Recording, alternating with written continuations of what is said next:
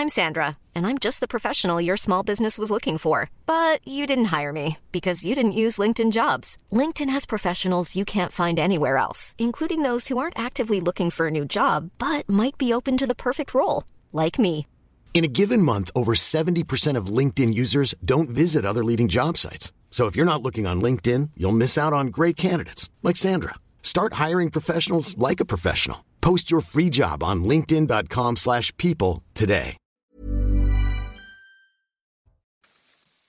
Bonsoir à tous, très heureux de vous retrouver comme chaque soir à la même heure pour le coup d'envoi de Soir Info. On est ensemble évidemment de 22h à minuit pour décrypter euh, l'actualité, en débat. Je souris parce que Jean- Jean-Sébastien Ferjou, comme à son habitude, arrive au dernier moment et s'installe en catastrophe. Voilà pour la coulisse en très direct. sereinement. Très sereinement. Vous n'avez pas pris la bonne place. euh, C'est Jean-Christophe Couvi qui va s'asseoir là. Bref, tout ça n'intéresse pas les gens qui nous, qui nous suivent, qu'on remercie évidemment d'être euh, présents. On va bien s'installer, faire les choses dans l'ordre. Et on va d'abord saluer à quasiment 22 heures euh, Maureen Vidal pour l'essentiel à, à retenir de ce 10 janvier 2024. Bonsoir, chère Maureen.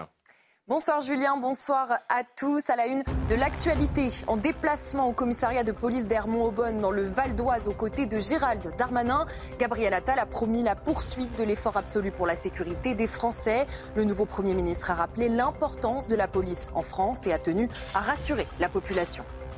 Plus de 200 policiers ont participé à une manifestation à l'initiative du syndicat Unité SGP Police pour demander des réponses sur la mobilisation massive des forces de l'ordre pour les JO 2024. Une manifestation qui fait suite au courrier du ministre de l'Intérieur Gérald Darmanin le 22 décembre, dans- lequel il explique que les agents pourront poser 10 jours de vacances entre le 15 juin et le 15 septembre avec 100% de présence demandée sur la période des Jeux, une mesure qui inquiète les policiers ayant des enfants notamment. Les rebelles du Yémen ont revendiqué avoir tiré des drones et des missiles en mer Rouge sur des navires marchands. Une attaque déjouée par les forces britanniques et américaines. Depuis le début de la guerre entre Israël et le Hamas, les Houthis multiplient les attaques de navires soupçonnés d'avoir des liens avec Israël. Anthony Blinken, chef de la diplomatie américaine, accuse l'Iran de soutenir et d'encourager ces attaques. Enfin, l'Équateur est en état de guerre, affirme son président Daniel Noboa, alors que des gangs liés au narcotrafic sévissent dans le pays depuis hier. Le chef de l'ONU s'est dit alarmé par la détérioration de la situation dans le pays. Le ministère français des Affaires étrangères s'est également déclaré inquiet. La France recommande à ses ressortissants de différer leur déplacement vers l'Équateur. Merci beaucoup, Maureen. On vous retrouve dans 30 minutes. Le temps d'un bon JT. Le plateau est au complet. Jean-Christophe Covy, bonsoir. Merci d'être présent, secrétaire national unité SGP euh, Police. Il y a beaucoup à dire, évidemment, sur le terrain des forces de l'ordre et de la police. Aujourd'hui, Alexandre Devecchio également est, est avec nous. Ça va, Alexandre? Très, dérange très pas? Bien. Très bien. Merveilleux. Superbe de, de vous avoir ce soir. Euh, Toujours, évidemment, rédacteur Merci. en chef au Figaro. Vous êtes euh, presque habillé. euh, Vous êtes tous les trois habillés pareil, hein, euh, à part la cravate. Mais en même temps, je dis ça, je suis habillé pareil aussi. Donc, euh, que vous voulez que je vous dise C'est de l'autre côté du plateau qui a un peu plus de fantaisie. Jean-Sébastien Ferjou noir, mais- pour euh, Atlantico, bien sûr. Bonsoir, cher Philippe euh, Guibert, ancien directeur Bonsoir, du service d'information du gouvernement. Merci d'être euh, présent. Amaury Bucco est là pour les questions de police-justice. Très belle cravate. Bonsoir, Amaury. Bel effort capillaire également, je le souligne. Et Johan Usaï, qui est de la partie, comme chaque soir, pour le service politique de, de CNews. Merci à tous d'être présents. Merci à vous de nous suivre. On va marquer une courte pause et s'intéresser dans un premier temps à ce deuxième déplacement. On a à peine 48 heures à Matignon. Gabriel Attal qui euh, multiplie donc les sorties sur le terrain. Aujourd'hui, rendez-vous aux côtés de Gérald Darmanin, son ex-futur nouveau euh, ministre de ministre de la- l'Intérieur. A priori, donc confirmé. Que retenir de ce déplacement auprès des forces de l'ordre qui, on le sait, sont exsangues et, et réclament des, des efforts et des réponses, notamment en matière de sécurité pour les Jeux Olympiques qui arrivent à grands pas? On discute de tout cela dans un premier temps, donc juste après la pause. À tout de suite. De retour sur le plateau de Soir Info, toujours en direct sur euh, CNews avec les invités du soir, Alexandre Devecchio, Jean-Sébastien Ferjou, Jean-Christophe Couvi, Philippe Guibert, Yohann Usaï et Amaury Bucco. Notre premier thème nous euh, amène vers euh, le palais de Matignon où un nouveau locataire a pris ses fonctions il y a 48 heures désormais. Vous le savez, le nouveau Premier ministre Gabriel Attal qui multiplie donc les déplacements depuis hier pour montrer qu'il est au contact des Français, au contact de la réalité. Après le Pas-de-Calais auprès des sinistrés, aujourd'hui en fin de journée, il est allé dans le Val d'Oise pour une visite en compagnie de Gérald Darmanin auprès des forces de l'ordre dans un commissariat. Visite résumée par Chloé Tarka avant d'en discuter ensemble. Un déplacement hautement politique de Gabriel Attal et Gérald Darmanin dans un commissariat du Val d'Oise. Une présence du ministre de l'Intérieur qui semble confirmer sa reconduction et une entente affichée par les deux têtes de l'exécutif. Pour le nouveau Premier ministre, c'est aussi l'occasion de remercier les policiers, notamment suite aux émeutes de 2023, et d'asseoir une de ses priorités, la sécurité. On est très fiers et la nation est très reconnaissante de l'action qui est la vôtre. Évidemment dans un contexte que je sais euh, très difficile et je sais que l'épisode euh, des émeutes a été euh, extraordinairement éprouvant pour, euh, pour vous. Plus de 14 000 forces de sécurité recrutées depuis 2017, un investissement que Gabriel Attal compte poursuivre. C'est ce que nous devons aux Français, encore une fois, qui aspirent à pouvoir vivre sereinement dans notre pays. Je ne conçois pas de société sans ordre et sans règles. Un déplacement fort pour le Premier ministre qui devrait s'atteler dans les prochains jours à former son gouvernement. Johan Usaï, deux jours à Matignon, deux déplacements, le terrain, il n'y a que ça de vrai? Gabriel Attal. Pourquoi le choix de cette commune du Val d'Oise, d'ailleurs, vous le savez? Hermont Non, ça je ne peux pas vous dire. Euh, mais euh, ce que je peux vous dire, c'est qu'effectivement, on va le voir partout parce qu'il va se déplacer comme il a l'habitude de le faire. C'est un, un, communicant, il sait très bien faire cela, donc il n'a pas du tout l'intention, me semble-t-il, de rester dans son bureau à Matignon. Il va multiplier les déplacements. Il sait que c'est un ministre qui est très médiatique, il attire les caméras, il sait très bien jouer avec également. Il aime les médias, c'est une bête politique, c'est une bête médiatique, donc il va jouer sur les deux tableaux, évidemment. Et donc, euh, oui, ces déplacements, ils vont se multiplier. On le verra beaucoup plus qu'Elisabeth Ça c'est certain. Philippe Guibert, l'image des, deux hommes. Euh, évidemment, je pense à Gérald Darmanin aux côtés du, Premier ministre pour montrer que ce gouvernement va marcher euh, main dans la main. C'est l'objectif affiché de cette visite euh, conjointe, cette entente cordiale affichée. Vous y croyez, vous? Bah, ce qui fait plaisir à voir, c'est le visage radieux. C'est ce que j'allais dire. Il a pas, on va pas surinterpréter. On va pas surinterpréter, mais Gérald Darmanin, il a pas l'air, il a pas l'air au summum de la joie là. Mais non, mais euh, il commet un énorme impair euh, hier soir en laissant fuiter le fait qu'il aurait été confirmé par le président de la République, pas par le nouveau Premier ministre. Et donc on se disait avant qu'on qu commence l'émission que euh, ce déplacement avait peut-être un rapport avec cette fuite qui est euh, maladroite et qui est euh, pas très élégante à l'égard du nouveau Premier ministre. Bon, Gérald Darmanin, il voulait être Premier ministre. Il, il a assez fait savoir. Il voulait remplacer Elisabeth Borne. Et voilà qu'un un petit jeune de 34 ans lui passe devant. Euh, Ça fait mal. Hein. Et, et, on sent que, on sent que voilà une certaine, euh, peut-être une certaine amertume. Je lis une certaine amertume en se disant j'ai raté le coche et la loi immigration m'a coûté quand même très cher. Alors il, se, va... il, se, dit mais qu'est-ce que je fais là? On va pas trop en faire, mais, ouais, ouais, mais je, je, lis de la douleur là sur le visage du, du ministre de l'Intérieur. Ouais. Et, et, et c'est un acte d'autorité, moi, non. je pense, de, de, de, Gabriel. Ah, pardon. Non, non, non, non, non, non je vais m'adresser à vous, Alexandre. Je vais aller vers. C'est un, un instant. C'est un acte d'autorité, je pense, de Gabriel Attal, parce que je pense qu'il n'y avait pas. C'était pas de la maladresse hier de la part de Gérald Darmanin. C'était très assumé. une manière de s'autonomer, de, de montrer voilà, que c'était lui un... qui décidait euh, quasiment. Et je pense que Gabriel Attal lui a rappelé qu'il allait être désormais euh, sous ses ordres. Et je pense qu'il a bien fait. En tout cas, pour redevenir un petit peu, un petit peu sérieux et non, pas non, mais d'autant, et c'est très sérieux, que Gérard Darmanin ne s'est pas seulement auto-renommé, ce qui est quand même très étonnant. À la bah c'est comme, moi, c'est ce que j'allais dire, euh, Jean-Sébastien, je vous rends tout de suite la parole. C'est quand même le premier message, la première information du, du jour. Ce déplacement montre que Gérald Darmanin est officiellement confirmé dans ses fonctions de ministre de l'Intérieur. Enfin, il se serait, il s'afficherait pas comme ça dès le lendemain de sa nomination avec le ministre de l'Intérieur si c'était pour le, le, virer, pardon de le dire de cette façon. Jean-Sébastien. On a connu parfois quelques surprises dans des oui. histoires de remaniement. Après, oui, vraisemblablement, ne serait-ce que parce qu'il y a les Jeux Olympiques. Mais attendez, forcément... l'Élysée confirme qu'il va rester ministre de oui, l'Intérieur. Oui, il n'y a pas de, il y a pas de sujet. Il n'y a pas de sujet. Il sera le. Mais moi, je vous disais autre chose. Gérald Darmanin a aussi hier dit en creux que lui restait à son poste Contrairement enfin, il n'a pas dit en creux, il a dit clairement. lui rester à son poste pour finir les choses, sous-entendu, pas comme certains qui font des passages éclairs dans des ministères. Ah, vous avez lu, euh, oui, vous avez lu entre les lignes, en effet, non, non, ça m'avait bah, échappé, vous avez raison. Je pense que c'était relativement assumé de la part du ministre. Et, et pareil, il Bonne a interprétation. dit que lui venait d'un milieu populaire, et là aussi, en creux, on pouvait lire que que c'était pas le cas de, de Gabriel Attal. Donc euh, c'était. Bah, qui passent pas leurs vacances ensemble. Il, finalement, on s'en moque un petit peu. L'essentiel, c'est qu'ils oui, arrivent à travailler correctement et, et que ce gouvernement là, dans le bon président sens. de la République. Mmh. Ça dépendra du territoire politique, de l'espace politique. Emmanuel Macron laisse à Gabriel Attal. Est-ce que oui ou non, il lui laisse le moyen d'avoir de l'autorité sur ses ministres. On a bien vu qu'Emmanuel Macron aimait bien parfois traiter, d'autres l'ont fait avant lui, mais lui peut-être encore plus, traiter en direct certains ministres.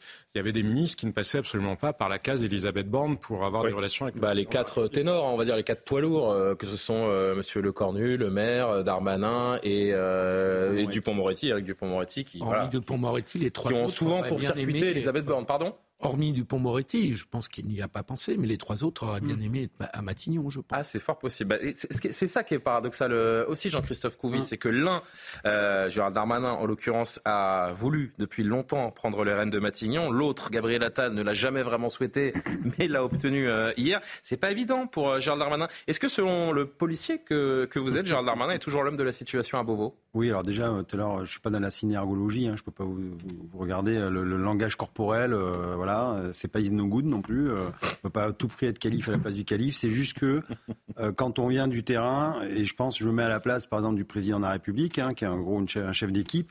Euh, quand on a quelqu'un qui connaît le, le, le, le, job, ça fait trois ans qu'il est en poste. Il y a, on est à six mois des Jeux Olympiques. Est-ce qu'aujourd'hui, il faut appuyer sur le bouton pour tout changer Changer de ministre, ça veut dire peut-être changer de directeur général, ça veut dire changer beaucoup de monde. Mais quels sont les succès de Gérard Darmanin depuis trois ans Quel est... son bilan Est-ce qu'il plaide pour lui Alors, on va est-ce qu'il peut-être pour lui? Euh, On a quand même eu, un, alors je ne fais pas le SAV, hein, mais on a quand même eu. bien. D'ailleurs, vous manifestiez aujourd'hui, donc voilà, on a quand même un euh, ministre qui est quand même aussi, qui a été à l'écoute des policiers quand il fallait, euh, qui a défendu les policiers aussi dans l'hémicycle quand ils étaient attaqués, notamment par par une partie de, de, de, de voilà de de la, la réopage plutôt de d'extrême gauche.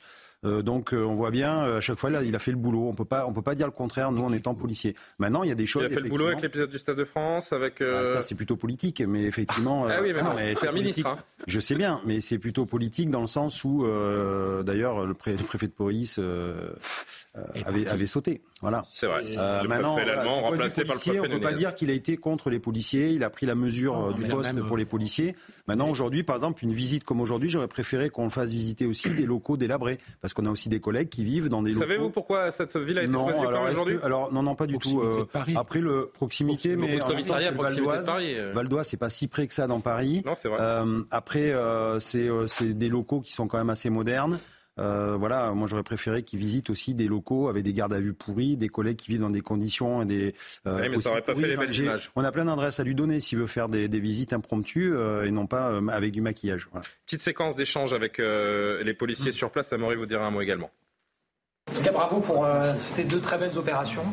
Et je le dis, on est très fiers et la nation est très reconnaissante de l'action qui est la vôtre. Évidemment, dans un contexte que je sais très difficile et je sais que l'épisode euh, des émeutes a été euh, extraordinairement éprouvant pour, euh, pour vous. Et je pense que les opérations qu'on a évoquées ici, dans la, bonne coordination avec la justice qui a permis à la fois de confondre et puis ensuite de, condamner un certain nombre de délinquants, je pense qu'on a été capable de montrer une reprise, une reprise en main.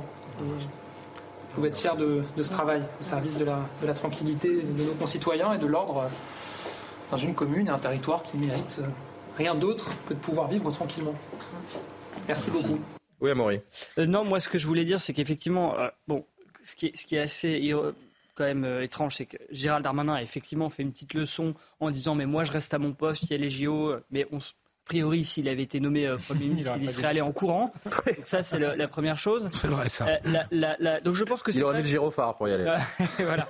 Non, mais je pense que c'est une bonne nouvelle pour, euh, pour les policiers, pour les JO, qu'il reste à son poste et qu'il puisse assurer son poste jusqu'au bout et sa mission, puisqu'il a quand même, effectivement, ça fait trois ans qu'il est à ce poste. Mais en revanche, et j'en parlais avec certains de vos collègues, Jean-Christophe Couvi aujourd'hui, le problème, c'est que là, il est un peu ministre par dépit. Il n'a plus, si vous voulez, euh, je pense, euh, cette énergie que vous avez quand on vous nomme à un poste et vous dites je vais vous faire mes preuves. Là, il y a un peu par dépit, il ne voulait plus a priori rester euh, ministre de l'Intérieur. Et donc la question de savoir, c'est, la question qui va se poser pour la suite, c'est est-ce qu'il va continuer à mettre autant d'énergie dans son poste ou est-ce qu'il va un peu ronger son frein et se dire maintenant qu'est-ce que je fais à ce poste, comment je peux trouver une porte de sortie, plus peut-être s'impliquer politiquement pour justement songer à la présidentielle, etc. Et donc il y a un peu ces deux aspects. Euh, en tout cas, il n'est plus le seul, Gérald Darmanin, à tenir un discours euh, d'ordre et d'autorité euh, dans, le gouvernement et plutôt porté à droite. En effet, je voudrais qu'on entende un, premier extrait de Gabriel Attal aujourd'hui, justement sur cette autorité qu'il veut rétablir. Je suis ici à Hermont, dans le Val d'Oise, avec Gérald Darmanin, les parlementaires, le maire, le préfet et l'ensemble des autorités pour venir au soutien de nos policiers et de nos forces de l'ordre. Parce qu'ici, à Hermont, comme partout en France, vivent des Français qui aspirent à l'ordre et à la tranquillité. Français qui travaillent, qui ne manquent jamais à leurs responsabilités, des Français quelle que soit leur activité au quotidien, mais qui en tout cas aspirent à pouvoir vivre tranquillement et paisiblement dans notre pays. Et je le dis, il n'y a pas de sécurité sans nos policiers, il n'y a pas d'ordre républicain sans notre police. C'est important, Jean-Christophe, quand même, ce, déjà les mots, euh, que le premier déplacement, enfin l'un des premiers, soit dans un commissariat. Le message est, est vraiment adressé directement aux, forces de l'ordre. Ça vous rassure d'entendre ce Premier ministre? Vous êtes sous le charme déjà ou pas?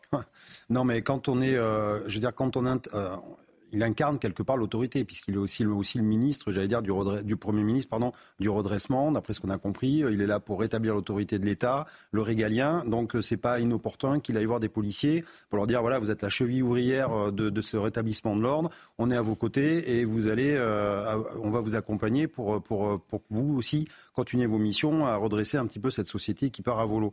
Donc euh, oui, c'est des, encore une fois, hier je l'ai dit, c'est des mots. Maintenant, on veut des actes. Nous, on veut des actes. Ce matin, on l'a rappelé euh, lors de notre manifestation. On va y venir juste après. Voilà, on a vraiment euh, des, la considération envers la police. On aimerait que cette considération-là, eh ben, on, la voit et elle soit transformée. Que les, les, les, paroles deviennent également des actes. et on verra que le flou est total pour toutes les forces de l'ordre qui, qui vraiment s'alarment à six mois des, des Jeux Olympiques. Ce sera notre, notre prochain thème dans un instant. D'abord sur ce discours, Johan, il est toujours de gauche, Gabriel Attal? non, il n'est plus vraiment de gauche, mais euh, non, non, je, veux revenir sur le, ton ferme de Gabriel Attal. On entend partout le ton ferme de Gabriel Attal. C'est l'ordre, c'est la sécurité, euh, tout ça, tout va très bien. Bon, euh, on, on, dit aussi c'est le, style Sarkozy, c'est Sarkozy 2007. Euh, non, c'est plutôt Chirac 2002 si vous voulez, parce que le discours de Gabriel Attal aujourd'hui, c'est le discours en de. Trois jours, on en a fait un mini Macron, un mini Sarkozy, maintenant un mini Chirac. Non, mais le, le discours qu'il tient aujourd'hui sur la sécurité en disant je vais rétablir l'ordre, je vais rétablir l'autorité, c'est un peu la campagne de Chirac en 2002 si vous voulez. Donc c'est déjà le discours qu'on tenait il y a 20 ans. Et qu'est-ce qui s'est passé en 20 ans? Non seulement on n'a pas arrangé la situation, mais elle s'est considérablement dégradée. Euh, Gabriel Attal qui dit la chose suivante, je l'ai noté, euh, nous poursuivrons notre effort absolu pour la sécurité des Français. Nous poursuivrons notre effort absolu pour la sécurité des Français. Entamez-le déjà. Sous-entendu, nous avons fait un tel effort que les Français aujourd'hui vivent beaucoup plus en sécurité qu'en 2017. Seulement, il prononce cette phrase quelques heures après qu'on ait eu connaissance des chiffres de la délinquance et de la criminalité qui ont explosé l'année dernière. Donc, quand on est Premier ministre, qu'on vient de s'installer à Matignon, quand on a connaissance de Et vous il ne va pas avoir un, autre discours, Johan. c'est normal. Il doit frapper du poing sur la table, il doit rassurer les forces de l'ordre, il doit rassurer les Français. et dire que voilà, il va entamer cette fameuse rupture. Pardon, pardon. Il y a un bilan. En 20 mois, vous n'avez jamais entendu Elisabeth Borne parler comme ça. Pardon. Il y a un bilan les chiffres de la délinquance et de la criminalité ont explosé l'année dernière. Quand on est Premier ministre, qu'on arrive, on ne peut pas dire on va continuer à faire comme avant, euh, tout se passe bien, euh, vous voyez, les Français vivent en sécurité. Non, on dit on va renverser la table, on va vraiment faire en sorte. Oui, il ne va pas désavouer euh, les sept bah, années qui viennent de s'écouler avec ah bah, Emmanuel Macron. Alors, on ne change rien. C'est le fidèle parmi les fidèles, vous voulez qu'il marque alors, alors on ne change rien et l'année prochaine, nous commenterons les chiffres de 2024 qui auront à nouveau augmenté. Je ne le souhaite pas, mais je comprends le. Je, ne le souhaite pas, mais je comprends la façon dont il s'exprime. Euh, euh, Philippe, oui. Euh, non, mais il ne peut pas désavouer Gérald Darmanin. le, et même le président Emmanuel mais, Macron. mais en, en, 48 heures, Philippe, en 48 heures, notez-vous comme moi une rupture totale avec le discours d'Elisabeth Borne pendant 20 mois. Ouais, mais je. oui, bien sûr. Bien sûr, bah, c'est de ça dont il s'agit. C'est dans la continuité de quand Alors, Philippe, Philippe, excusez-moi. Ouais, Enfin, commencer une phrase. Et, et, et donc, je, je, je n'insiste pas sur le fait qu'un discours de fermeté serait forcément un discours de droite de Chevènement à Valls. Il y a eu plein, de, gens, plein de ministres. Mais c'est toujours les mêmes euh, discours. C'est un franchement. Ah non, je termine. Euh, et, donc euh, la gauche d'aujourd'hui ne sait plus le tenir. Donc c'est pour ça qu'on dit que c'est de droite. Mais en réalité, Attal est dans une ligne républicaine de fermeté qui a pu être tenue par des gens de gauche ou par des gens de droite dans le passé. Là où je, Jean-Christophe, je le trouve quand même un peu un peu sévère, c'est que. Mhm. Même si les résultats ne sont pas encore au rendez-vous sur la délinquance et l'insécurité et la violence, euh, quand même, les moyens qui ont été débloqués par ce gouvernement par la, pour la police sont et la gendarmerie sont considérables. Il y a une loi programme qui a été votée c'était quoi, il y a un an? Moins d'un an qui a débloqué 15 milliards d'euros. il y a 20 millions d'heures supplémentaires non payées. Il ne faut pas que de l'amour, il faut des preuves d'amour. Mais vous avez eu 15 milliards quand même, enfin, je veux dire, est-ce qu'il y a une autre catégorie On les, les a pas eu les 15 milliards parce que les 15 milliards, ils sont programmés sur 10 ans. Absolument. déjà. Mais est-ce qu'il y a une autre catégorie de fonctionnaires au sein de l'État, je pense aux soignants, qui a eu euh, une telle manne? Je veux dire, est-ce qu'il y a un domaine de l'État qui a eu de tels moyens? Je, je, pose juste la question, je ne crois pas. Eh bien, en fait, on a tellement de retard euh, il faut peut-être voir aussi les gouvernements d'avant, hein, parce qu'avant Macron, il y a eu d'autres gouvernements euh, qui doivent payer aussi à la note d'aujourd'hui. Il avait recréé 10 000 postes, là, ils ont créé 14 000. Non, mais ils n'avaient pas créé, euh, il, avait, il avait relancé la machine à formation, il avait relancé la machine à formation parce que Nicolas Sarkozy en avait supprimé 13 000. Donc forcément, il faut, euh, voilà, on ne nous duplique pas, il n'y a pas une usine à flics, et ça prend du temps, il y a des concours, on doit être formé, etc. Absolument. Et donc, Aujourd'hui, effectivement, on a des moyens. Enfin, on nous donne des moyens. Mais encore une fois, la police, c'est qu'une partie de la réponse. Il y a aussi la chaîne pénale, il y a la justice, il y a les prisons. Les prisons, j'en vois pas de construites, moi. Il n'y a pas de préfabriqués qui tombent, etc. Et donc, on voit bien qu'on est embêté par rapport à ça. Et, entre-temps, euh, on a aussi euh, des, des j'allais dire, des risques euh, exogènes qui arrivent. Il y a l'immigration massive qui arrive, il faut le dire aussi. on a, on a le, la peur de l'attentat, parce que depuis 2015, on a changé. Enfin, voilà. Il y, a, il y a plein de choses qui ont évolué. Et depuis la Covid aussi, tout a explosé, en fait. Mmh. C'est-à-dire qu'à partir du moment où on a arrêté l'épisode Covid, on n'a plus fait société pendant deux ans, on a vu que derrière, il y a comme une grosse dépression, tout le monde est... et ça part et ça part à volo. Et c'est ça qui est terrible. Et en fait, on a l'impression que ça va très très vite et qu'on n'arrive pas à ralentir euh, ce, phénomène. Alexandre, je vous donne la parole tout de suite, euh, juste derrière ce dernier extrait de, Gabriel Attal, où euh, d'une certaine façon, là, il s'adresse plus généralement en français, en rappelant que la sécurité doit être l'affaire de tous. c'est des actes que je veux rappeler, un investissement majeur qui a été conduit ces dernières années encore par Gérald Darmanin récemment avec la loi d'orientation et de programmation du ministère de l'Intérieur, qui nous a permis de recruter depuis 2017 plus de 14 000 forces de sécurité, d'investir massivement dans les moyens de la sécurité dans notre pays. Et évidemment, nous allons poursuivre cet investissement parce que c'est ce que nous devons aux Français, encore une fois, qui aspirent à pouvoir vivre sereinement dans notre pays. On va le poursuivre en continuant à investir et à soutenir euh, nos forces de sécurité, nos forces de l'ordre, mais évidemment le poursuivre aussi dans tous les champs de la société. Parce que je le dis, quand on parle de sécurité, quand on parle d'ordre, c'est évidemment euh, la police, ce sont les forces de sécurité qui sont en première ligne, mais c'est toute la société qui doit être mobilisée. Je ne conçois pas de société sans ordre et sans règles. Et donc c'est aussi l'affaire euh, des familles, c'est évidemment aussi l'affaire de l'école, c'est l'affaire de la société dans son ensemble d'avoir bien compris le, message. Parce que moi, je veux bien entendre euh, que la sécurité, c'est l'affaire de tous, d'en appeler notamment à la responsabilité des parents. Mais pardon, monsieur le Premier ministre, euh, la sécurité, c'est d'abord l'affaire de l'État qui est censé assurer notre sécurité, sans quoi l'État est défaillant. Donc, euh, avant de nous parler de notre responsabilité, alors j'ai des responsabilités sur mes enfants, très bien, ça je veux l'entendre, mais au-delà de la responsabilité que je pourrais avoir sur, sur mon enfant, ce qui se passe autour de moi n'est pas ma responsabilité. Si je vais à la Tour Eiffel et que je me fais agresser, c'est pas ma responsabilité, c'est celle de l'État. Je, pense que là, il est en train de, faire la globalité. C'est-à-dire qu'effectivement, on voit toujours. Euh, c'est le problème français, c'est-à-dire qu'on voit. Pardon, c'était Alexandre ensuite. Ah, non, non, non, mais finissez, mais c'est de ma toujours le problème dans les détails et non pas dans la globalité. Et pour une fois, il faut peut-être regarder aussi la globalité, c'est-à-dire qu'on a une société effectivement qui est bancale. On voit bien qu'en ce moment, on est en pleine mutation et qu'on s'y retrouve pas. C'est pas la société qu'on a connue. Et effectivement, il n'y a pas que le traitement de la sécurité. C'est un tout. Il y a une racine. mais ne me parlez pas de responsabilité des citoyens. Moi, c'est juste ça que j'ai envie de dire au, Premier ministre. Pas de responsabilité et le gouvernement et l'État, même pas que le gouvernement, l'État en général, a la responsabilité, bien sûr, de la sécurité, de protéger les citoyens. C'est pour ça d'ailleurs qu'on fait société. C'est pour ça qu'il y a le, contrat social de Rousseau. Enfin, je veux dire, en échange de payer des impôts, d'être citoyen, on demande justement euh, le, la sécurité de l'État. Mais d'être à aussi revoir à partir de la racine, parce que je pense qu'aujourd'hui, euh, quand vous regardez autour de vous, bah, il y a un vrai problème dans cette société, on s'y reconnaît plus. Mais de prendre la population à témoin comme ça, je, je me dis qu'il ne faut pas qu'il commence à jouer, euh, à jouer à ça, parce que c'est l'État qui favorise cette insécurité, c'est l'État notamment pour reprendre les propos de Jean-Christophe Couvi, qui ne maîtrise pas ses frontières. Il y a un moment, euh, arrêtez d'impliquer les Français dans ces, dans ces défaillances. Et, et, on verra s'il y a rupture ou pas. Là, il y a rupture euh, de style, et c'est pas mal qui commence par le régalien. C'est tellement un angle mort du macronisme qu'on peut pas lui, lui reprocher. Mais s'il y a vraiment rupture, c'est s'il change de ministre de la Justice, euh, par exemple, parce qu'on l'a dit, euh, c'est une chaîne. Alors, Rien moins sûr. Hein. que Gérald Darmanin n'est pas le responsable des très mauvais chiffres qu'on a eus. Euh, c'est qu'il y a un autre responsable, et que l'autre responsable, c'est Éric euh, Dupont-Moretti. Donc là, il y, a, quelque chose à faire. Est-ce qu'il y aura rupture sur l'Europe aussi? Les frontières sont des, passoires. Est-ce qu'il va changer le, logiciel européen d'Emmanuel Macron? J'en doute. Mais en tout cas, la composition du gouvernement va être intéressante puisque Gérald Darmanin est maintenu. Euh, si on fait le bilan, les chiffres sont mauvais. Donc c'est qui a un responsable? Si c'est pas Gérald Darmanin, c'est Eric Dupont-Moretti. On, euh, on, va conclure cette discussion. Je sais que euh, d'autres veulent prendre la parole, mais à 22h quasiment 30, on fait un point d'abord sur l'actualité avec Maureen Vidal.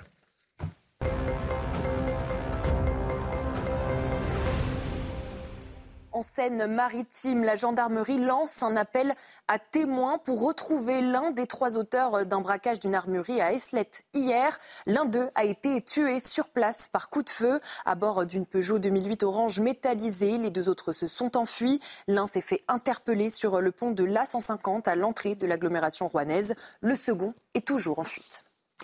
Depuis 16 heures aujourd'hui, Météo France a placé six départements en vigilance orange pour neige et verglas. Il s'agit de la Lozère, du Cantal, de l'Aveyron, de l'Hérault, du Tarn et de l'Aude. Des précipitations s'organisent progressivement depuis la Méditerranée sous forme de neige ce soir et la nuit prochaine.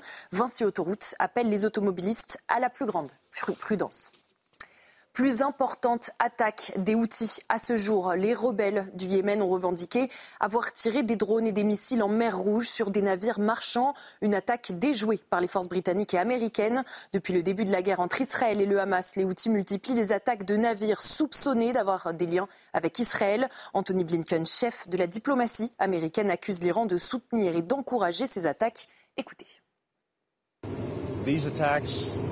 Ces attaques ont été soutenues et encouragées par l'Iran avec de la technologie, de l'équipement et des renseignements. Uh, uh,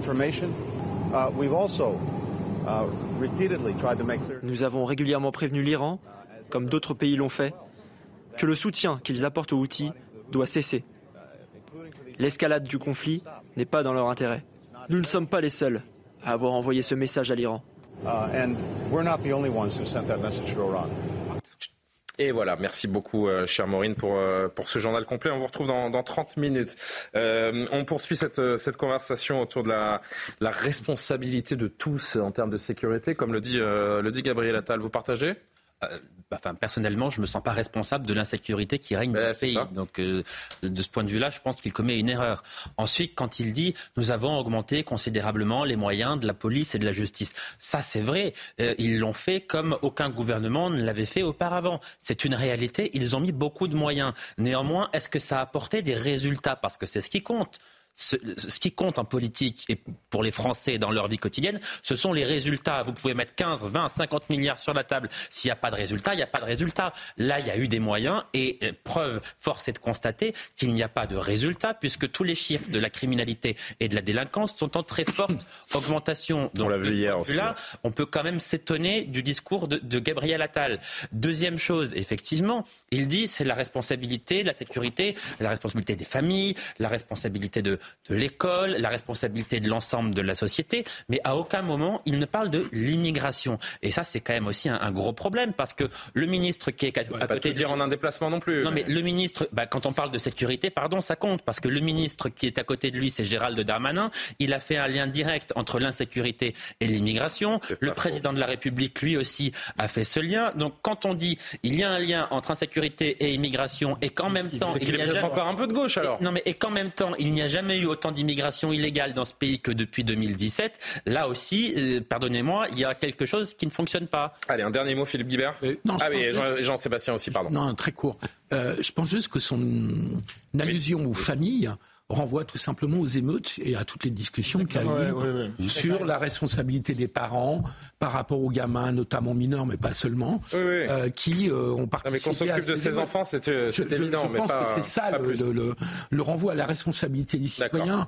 Je ne crois pas qu'il faut lui donner une portée euh, politique générale. Non, mais Jean-Sébastien, pour conclure. Moi, je pense que ça peut s'entendre, ce renvoi, non pas aux citoyens en soi, en disant vous êtes en charge de votre responsabilité, de votre sécurité au quotidien. Évidemment qu'il y a des angles morts dans son discours, je suis d'accord d'accord avec ce que disait euh, Johan à l'instant. Sur l'immigration notamment. Voilà, sur l'immigration. Et Gérald Darmanin lui-même avait établi ce lien-là. Mais quand même, la dissolution, la dilution du principe d'autorité dans le pays, ça concerne tout le monde. C'est aussi parce que la société a eu envie de ça. Il n'y a pas que des citoyens qui seraient victimes. Ils ont fait les choix qu'ils ont fait. Ils ont élu Emmanuel Macron. Ils ont réélu Emmanuel Macron. Ils ont élu des gouvernements qui étaient moins fermes sur l'immigration ou moins fermes sur les questions sécuritaires que d'autres offres politiques alternatives. Donc qu'il renvoie finalement une réflexion à toute la société, mais qu'est-ce que vous voulez vraiment, ou plus exactement, êtes-vous capable? Je pense que cet aspect de l'auto... Après, en regardant les images de Gérald Darmanin, je pense que là, Gérald Darmanin, en attendant un, Gabriel Attal plus ferme sur la sécurité, il doit se dire qu'est-ce qui me reste comme territoire politique? Parce que c'était son ADN au gouvernement, c'était ce qui marquait sa différence. Alors, il lui restera peut-être l'immigration, sauf qu'on le voit mal revenir faire le fanfaron mhm. là-dessus au regard de l'échec. La loi euh, bah, il faut réussir les jeux. il faut réussir les jeux, réussir les, les, six prochains mois qui viennent et, et, chercher ce et redorer le blason notamment de politique si Gabriel Attal décide d'assumer un discours plus ferme sur la sécurité. justement, en parlant des, des Jeux Olympiques, Jean-Christophe Couy, vous étiez dans la rue avec de nombreux policiers euh, ce matin. Sécurité, perspective de ces Jeux Olympiques, manque d'organisation, de préparation. Les euh, policiers, je le disais tout à l'heure en sommaire, sont exsangues, fatigués, surmenés. Il souhaitait donc le faire savoir à Paris aujourd'hui. Regardez ce reportage avec Adrien Spiteri. Fumigènes et drapeaux à la main, plus de 200 policiers ont défilé dans les rues de Paris ce mercredi. À bord de quatre bus à Impérial, ils ont fait entendre leur voix. À six mois des Jeux Olympiques, ils pointent du doigt un manque d'organisation. Les collègues ne savent pas sur quelle mission ils vont être employés, les cycles horaires qu'ils vont être obligés de faire. Et tout ça, on a un manque d'informations. Les, primes aussi, on a réclamé des primes pour l'événement exceptionnel. On ne sait toujours pas sur quoi on s'oriente. À l'initiative de ce rassemblement, le syndicat Unité SGP Police. Ses représentants s'inquiètent de l'absence de congés durant la compétition, mais aussi de la menace terroriste en France, alors qu'une cérémonie inédite en plein air doit avoir lieu dans la capitale. Évidemment, on s'interroge aujourd'hui sur la manière, la configuration de cette cérémonie. On se doit aussi bah, de se dire que l'échec d'une cérémonie avec euh, des fois peut-être des drames, comme certains experts peuvent le, présenter, c'est aussi peut-être l'échec de l'ensemble euh, de la chaîne sécuritaire dont les policiers, et ça pour nous, on ne peut pas l'accepter. Les policiers attendent des réponses du gouvernement.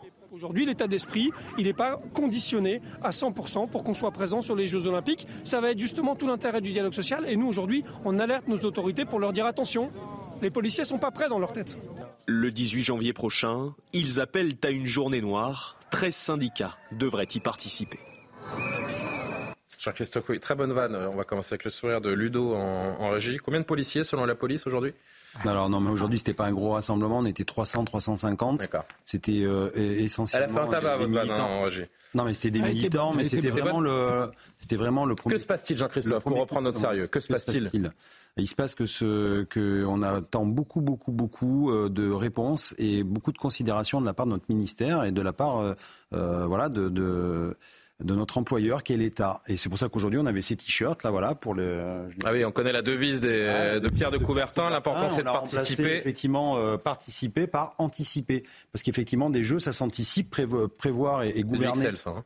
Comment? C'est du XL. C'est double XL. Ouais, ah double, XL. on a pensé à vous. mais oh, ça c'est gratos. Hein. Les, les fêtes bon. profiter. Non, non, je rigole. Et donc, euh, donc du coup, euh, non, non, mais voilà, du coup, on n'a pas d'absent, on n'a pas de, de, de réponse. Euh, C'est-à-dire que on a demandé justement notre administration, c'est dans six mois, on a un rendez-vous avec euh, avec la planète, et en fait, nous, euh, nos collègues nous disent, mais comment on va s'organiser? On a une famille, on a des gamins. Alors peut-être que les politiques n'ont pas de famille, n'ont pas de gamins, ça les intéresse pas, ou alors ils ont des facilités pour faire garder leurs gosses. Bah nous, non. On a des heures, euh, des heures euh, particulières. Pardon, mais travaille Philippe qui est en train de, de bougonner ah, de son côté. J'aimerais bien vous y voir, Philippe. Je comprends pas votre état d'esprit. Honnêtement, d'abord le gouvernement, il a cédé à, accédé à vos, à vos demandes de primes de rémunération depuis pas mal d'années en fait depuis les gilets jaunes et donc on peut pas dire que les, les ah, donc on est des on est des cubénis quoi alors euh, pour reprendre mais non mais ah mais non mais enfin on peut pas vous dire savez comment on a perdu vous savez comment on a perdu euh, allez, je vous laisse finir après je vais je vais rebondir pas accéder à vos demandes, à vos revendications, donc qui pouvaient être tout à fait légitimes. Donc, d'autre part, Et vous pouvez entendre que ces policiers sont dans un flou total. Euh. Le, fait qu'on reçoive une fois par siècle les JO l'été, bah oui, c'est l'été. Euh, ça ne peut pas être en dehors des périodes où on prend des congés. On ne peut pas complètement le, découvrir. Mmh. Et, donc, puis comme j'ai travaillé longtemps dans la fonction publique, dans les ministères à Matignon, je sais aussi que les, il y a moyen de prendre des vacances en dehors de cette période. Et il y a un nombre de jours de congés qui est important. Jusqu'à quand vous n'avez pas de congés concrètement, de temps de repos exactement? Concrètement, en fait, il y a, non mais il y a, on nous laisse, on nous laisserait prendre, allez, à peine 10 jours entre le 15 juin et le 15 septembre. Mais euh, vous avez vos enfants, vos familles. On ne demande pas à tous partir euh, au soleil et tout. C'est juste comment on s'organise. Alors c'est bien beau de dire, ah ben, vous le saviez, euh, c'est une fois par siècle, quand même, mouillez la chemise, faites un effort, etc. Ok, d'accord. Donc j'emmène mes gamins au boulot avec moi. Si j'ai pas de moyen de les garder, comment je fais? On n'a pas le choix, nous, nous policiers, on n'a pas le choix. On doit être là sur le terrain. On peut pas dire ah désolé, euh, j'ai petit, j'ai j'ai aquaponé ou alors euh, ma, fille a des. Non, les, les, les, écoles sont fermées. On est obligé d'avoir nos enfants, etc. On nous parle des heures supplémentaires. Mais non, mais quand, vous savez, vous savez combien c'est payé une heure, sup, une heure sup dans la police? Non, je sais pas. Mais 15 euros. 15 euros. 15 euros. D'accord. Donc je pense qu'à 15 euros, je suis même pas sûr que. 15 euros une heure sup ou pour Une heure supplémentaire. Vous en fassiez une ou 100, c'est 15 euros l'heure euh, supplémentaire. Voilà. Donc euh, je, je vois pas beaucoup, beaucoup, de boulot qui sont payés en Surtout quand vous avez une mission comme ça qui vous attend, euh, donc pendant 15 jours, 3 semaines, vous êtes à, flux tendu quasiment 24 heures sur 24. Quand vous n'avez pas l'esprit serein, que vous n'êtes pas reposé déjà dans un métier lambda, quand vous travaillez à flux tendu et que vous n'avez pas de repos, au bout d'un moment, vous êtes usé mentalement, psychologiquement, physiquement, également par ailleurs, euh, Philippe Guibert. Donc d'ailleurs, on peut, on peut décemment comprendre en fait qu'avant une telle mission, les forces de l'ordre aient besoin peut-être d'être un poil rassuré, de se dire qu'ils auront, qu'ils pourront euh, de manière organisée avoir des périodes de congé euh, jusqu'à cette date fatidique du 21 juillet, que tout cela est organisé, anticipé en effet. Vous imaginez, non mais ce qui s'est passé là, les trois quatre dernières années qu'ils viennent de vivre, mm. et donc sans repos, aller sur cette séquence des Jeux Olympiques. J'ai pas le sentiment que le gouvernement et le ministre en particulier, d'ailleurs vous l'avez dit tout à l'heure, aient beaucoup refusé euh, les, vos demandes ces dernières années. Voilà. Et donc je pense que on est dans le euh, je pense que vous n'avez pas de raison d'avoir une défiance a priori sur le fait que ce gouvernement et ce ministre, puisqu'il est confirmé, on en parlait tout à l'heure, euh, n'entendent pas vos, revendications. Mais moi, je dis qu'à six mois des Jeux Olympiques. les gendarmes ah, aussi, d'ailleurs. les gendarmes, on les entend pas, mais si s'ils pouvaient parler. Non, mais s'ils pouvaient parler, euh, peut-être qu'ils pourraient s'exprimer, sauf qu'on n'appelle pas l'armée la grande muette pour rien. Donc, effectivement, nous, et souvent d'ailleurs, quand on obtient nous, euh, des, quand on obtient des avancées sociales, les gendarmes en profitent. Ben voilà, c'est la parité cueil, ça s'appelle. Et bizarrement, quand c'est l'inverse, nous, on n'en profite pas. Ça, c'est un autre débat. Mais, euh, mais voilà, c'est toujours à sens unique. Et donc, donc voilà, je suis désolé, mais c'est hyper important que vous soyez euh, convaincus qu'un policier qui sait déjà comment il va s'organiser l'été prochain, on a des policiers euh, qui sont en province, ils savent même pas s'ils vont monter sur Paris, où est-ce qu'ils vont loger, euh, est-ce qu'ils vont faire des renforts sur, euh, dans, dans, dans, les régions? On est au courant de Il y a le dossier de la sécurité privée dont on ne sait pas ce qu'elle donnera, qui sera recruté. On a signé, on a signé, ce qui, ce qui, on a signé un Beauvau de la sécurité avec un protocole. On, est en, on l'a signé en 2022. On est en 2024. On n'a toujours pas le, le, le, bénéfice de ce protocole. Tout n'est pas mmh. encore arbitré et validé. Donc tout ça, ça fait quand même beaucoup aussi sur la table. Alexandre de Vecchio. Euh, oui, exactement, parce que je pense que ça va au-delà d'une histoire de vacances. Il ne faudra pas bien euh, sûr. faire croire, euh, Philippe Guibert, que les, les, les, policiers. on parlait des vacances, hein. les, policiers sont là à regarder leur emploi du temps et leur, leur nombre de jours de vacances, même s'ils ont le droit. Mais quand bien hein, ils le feraient, oui, le font, ils, ils, auraient le droit, mais je crois que ça s'inscrit dans un ensemble et aussi dans une forme d'angoisse sur la manière dont vont se dérouler ces, ces JO, avec des menaces sécuritaires très très importantes, euh, des effectifs qui vont être euh, déployés massivement, mais qui, quand ils seront aux Jeux Olympiques, pourront pas être euh, ailleurs. Donc je crois que c'est cette réalité-là qui les, les, inquiète, avec aussi le fait qu'il va y avoir besoin de sécurité privée, ce que j'entends, mais les gens sont pas formés. Est-ce que ces gens pas formés vont être armés ou pas? Comment comment les, Dans un pays où il y a un viol toutes les 7 minutes et 120 attaques au couteau quotidiennes. Je pense qu'il y a une angoisse, même par rapport à l'état dans lequel va être le pays euh, au moment euh, des JO. Donc ne faisons pas croire que c'est simplement euh, une histoire de vacances. Du reste, pour les heures supplémentaires, il y a une partie des heures qui est payée, mais je crois que 15 euros. qui est payée. Oui, mais ils n'ont pas remboursé toutes les heures qu'ils voudraient. Ah, donc, on pourrait renverser ce que dit Philippe Guibert et dire quelle profession est traitée comme ça. Est-ce qu'on imagine que les profs qui ont encore une dans l'État, c'est pas normal. Non, non, mais ce n'est pas normal Mais je rejoins Philippe Guibert là-dessus, les policiers sont les moins maltraités en quelque sorte, ce qui n'est pas une justification, ce n'est pas une justification en soi, ni vis-à-vis d'eux, ni vis-à-vis d'autres argents. Non, mais ça c'est juste l'État qui est un très mauvais, un très mauvais manager. Mais surtout, moi, ça m'évoque une autre réflexion, c'est-à-dire qu'on a un ministre de l'Intérieur qui aurait probablement dû écouter un peu plus Elisabeth Borne quand elle était sa première ministre, quand elle disait il n'y a pas de majorité sur la loi immigration, parce qu'elle avait raison, il n'y avait pas de majorité sur la loi immigration. Et qu'est-ce que ça nous dit en creux? Ça nous dit que les sujets à traiter en propre par le ministère de l'Intérieur par le ministre de l'Intérieur n'ont pas été traités parce qu'il a passé, consacré l'essentiel de son énergie, et on peut le comprendre par ailleurs, sur, il l'avait placé sur la loi immigration. Et il me semble qu'il y a des sujets stricto sensu gestion du ministère de l'Intérieur qui ont été délaissés et que, bah, au moins, euh, Gérald Darmanin avant à cette mission. Avant un dernier mot d'Amory Bucco, euh, juste Jean-Christophe, un petit mot. Est-ce que la France, à six mois de l'échéance, est prête en matière de, de sécurité et de transport pour les Jeux Olympiques, selon vous? Eh ben là aujourd'hui, on n'en sait rien. En fait, c'est ça qui est terrible. dans six mois, on, on, reçoit le monde entier, et aujourd'hui, on a une, on a une technocratie euh, policière qui est pratiquement au point mort en disant "Mais vous inquiétez pas, on y arrivera, on a l'habitude." J'ai entendu euh, sur ce plateau, Gérald Darmanin, invité de Pascal Pro, dire qu'il y consacrait un tiers de son temps. Je pense que tu as raison sur le fait que au mois de décembre, il a dû passer plus de temps sur la loi immigration. Pas seulement quand même, décembre. Oui, euh, on peut pas dire on est, le, 8 ou 9 janvier et on peut pas dire que rien n'a été fait sur les Jeux Olympiques dans la préparation. Bah, a priori, on n'a pas le nombre de, sociétés privées de, protection puisqu'on attendait, on, en voulait 25 000. Il faut qu'on avance, les amis. Euh, on les a pas. Et tout va reposer encore une fois sur les policiers et les gendarmes, comme d'habitude. Hein. Et, et, moi, ce que je voulais ajouter, Jean-Christophe, moi, ce qui m'inquiète plus, c'est de savoir en dehors des Jeux Olympiques, est-ce qu'il y aura assez de policiers pour assurer la sécurité du reste de la France, sachant que l'année dernière, à la même époque, on a eu euh, les émeutes et puis en fait les CRS par exemple qui sont non, mais les CRS, par exemple, qui sont très importants sur les plages, parce que c'est eux, en général, qui font la sécurité, de l'été, parce qu'il y a un énorme afflux de population, seront en grande partie mobilisés euh, pour les Jeux Olympiques. Et juste la petite anecdote pour, la manifestation. Très vite, très vite, Amaury, très vite. Non, non, mais cette manifestation, Jean-Christophe, vous allez confirmer, mais en fait devait se dérouler sur les principaux sites des Jeux Olympiques dans Paris.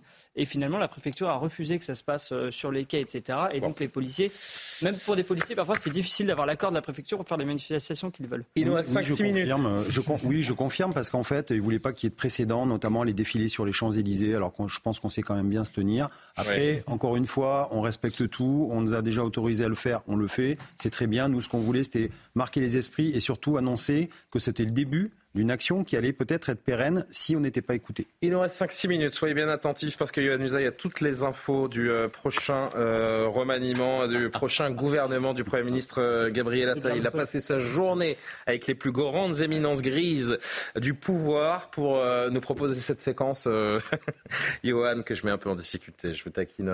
Johan, c'est vrai qu'il y a une, une loi du silence, une espèce d'omerta gouvernementale, rarement avant des, nominations de, de ministres non, je vais vous Ah oui, d'accord. Bon, alors, euh, y a que, non, la liste du monde. Alors, non, moi j'ai deux questions très concrètes vraiment là, euh, avant de, de, supputer sur d'éventuels, euh, d'éventuels noms et d'éventuelles rumeurs persistantes. La liste des membres du gouvernement, est-ce que ce sera pour euh, avant la fin de, de semaine? Parce que il se dit quand même que Emmanuel Macron et Gabriel Attal veulent que ça aille vite ils voudraient aller vite, mais euh, ça prend souvent du temps. Alors à l'Élysée, on nous dit maintenant ça sera vendredi. Souvent, quand on dit vendredi, ça veut dire samedi, et puis quand on est samedi, on nous dit bon bah autant se laisser le week-end et on l'annonce dimanche soir ou lundi.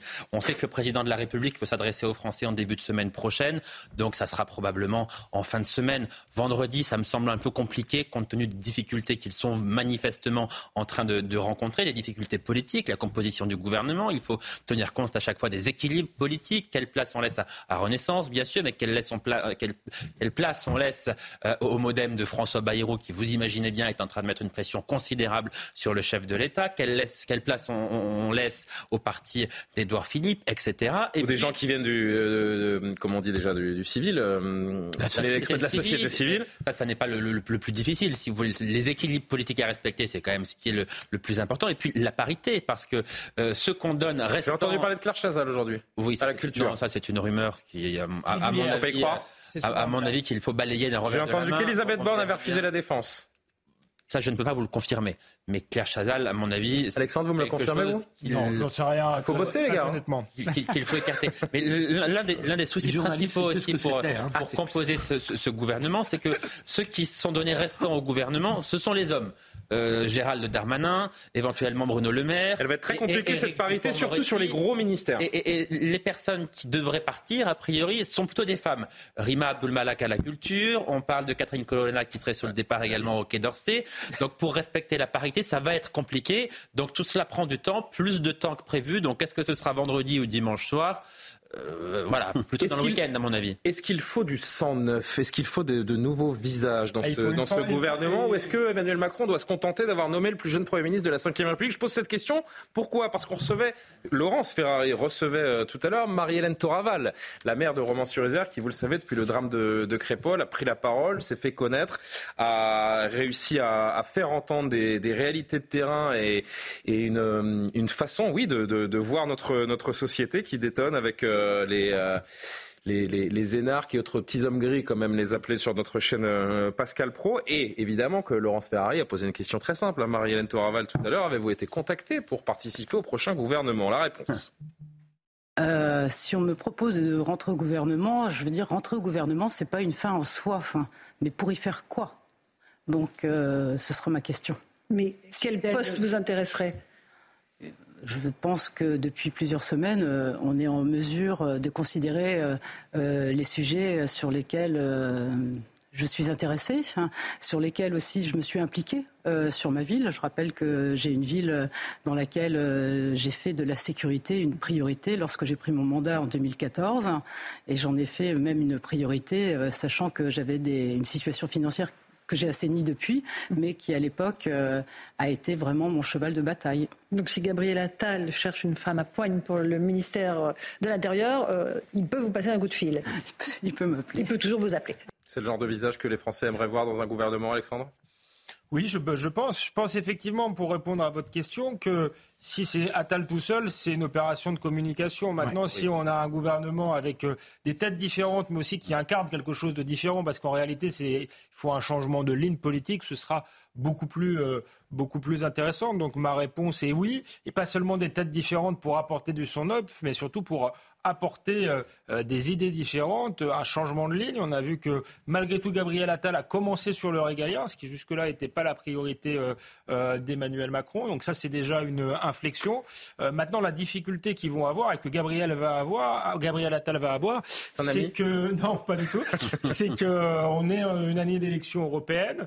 il va être obligé d'incarner l'inverse du, du, Rassemblement national, soyons clairs, de, de, de Jordan Bardella. Or, moi je pense qu'il y a une partie. L'inverse du Rassemblement national ou le Rassemblement national en, mieux, j'ai envie de dire, entre guillemets? Bah, Quand même, sur l'enjeu européen lui-même, euh, je vois mal Emmanuel euh, Macron renoncer à son Non, mais sur euh, le pouvoir d'achat, la sécurité et l'immigration, qui sont, bah, sont les trois priorités des Français. L'Europe, c'est quand même pas une petite question. Si vous voyez ne serait-ce que le dernier rapport de la Cour des comptes, on voit qu'on maîtrise pas du tout nos frontières, qu'on n'est pas à l'abri d'une directive européenne qui nous interdit de, nous interdisent de les maîtriser totalement.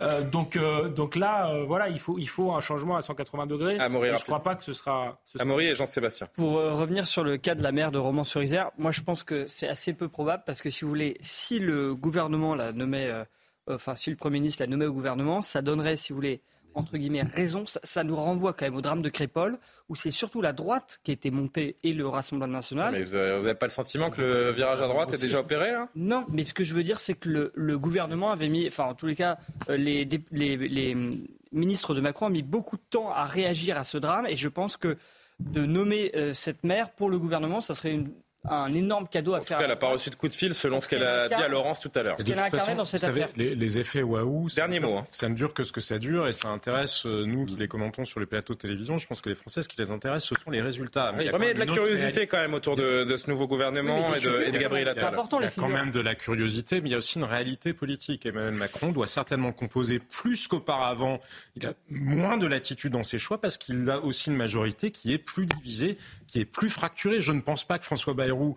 Regardez ce qui s'est passé finalement. On a agité l'hypothèse Sébastien Lecornu ce qui était probablement un chiffon rouge, plutôt, enfin une stratégie, ça n'était pas une vraie hypothèse. François Bayrou, je pense, je suis pas certain qu'il l'ait très bien pris. Non. Donc il va peser sur les choix du gouvernement. Édouard Philippe n'est pas heureux non plus que ce soit Gabriel Attal, parce qu'il voit bien qu'il est positionné là comme héritier potentiel. Et donc, et donc Emmanuel Macron, plus que dans les autres positions de, de, gouvernement, va être obligé de prendre en compte tous ces rapports de force politique là. Au-delà du casting. Bien. Je prends une fusée éclairante parce que je ne me vois pas quand je fais en l'air. Sébastien, je vous conclure. Euh, vous m'ignorez, c'est encore pire. Vous m'ignorez, c'est encore pire. Restez avec nous, euh, chers amis. Euh, voilà ce qu'on pouvait dire. C'est vrai que là, euh, c'est très difficile. Il y a, une, il y a un silence euh, total. Personne ne, ne, communique, donc on pourra palabrer des heures. Il faudra attendre vraiment le, le verdict dans quelques jours. En tout cas, dîner de travail hier à l'Elysée, déjeuner de travail à l'Elysée, dîner de travail encore ce soir à l'Elysée. Pas de dîner. Ah, moi j'ai cru qu'il y avait un, un rendez-vous ce soir à l'Elysée avec. Euh... Par téléphone, il n'y avait pas de dîner de travail. Ah, mais ils se sont parlé en tout cas ce soir. Bon, ils ont pas dîné. Ils ont dîné chacun de leur côté. Passionnant. euh, restez bien avec nous parce qu'on a eu un, un show exceptionnel aujourd'hui à l'hôtel de ville de la mairie de Paris, enfin l'hôtel de ville de Paris plutôt, le show Anne Hidalgo qui a présenté ses vœux. Euh. Ah, c'était merveilleux. C'était merveilleux. Elle a, été, elle a, été, parfaite. Euh, elle a parlé des voitures. elle a parlé de la scène. Elle a parlé de l'immigration. Et évidemment, elle a eu son petit mot, euh, puisque c'est important de tirer sur euh, les ambulances. Elle a eu son petit mot sur euh, Gérard Depardieu. Vous allez, euh, vous allez vraiment vous régaler. Restez avec nous. À tout de suite. De retour sur le plateau de Soir Info, 23h01. Léger retard, pardon Maureen, le JT.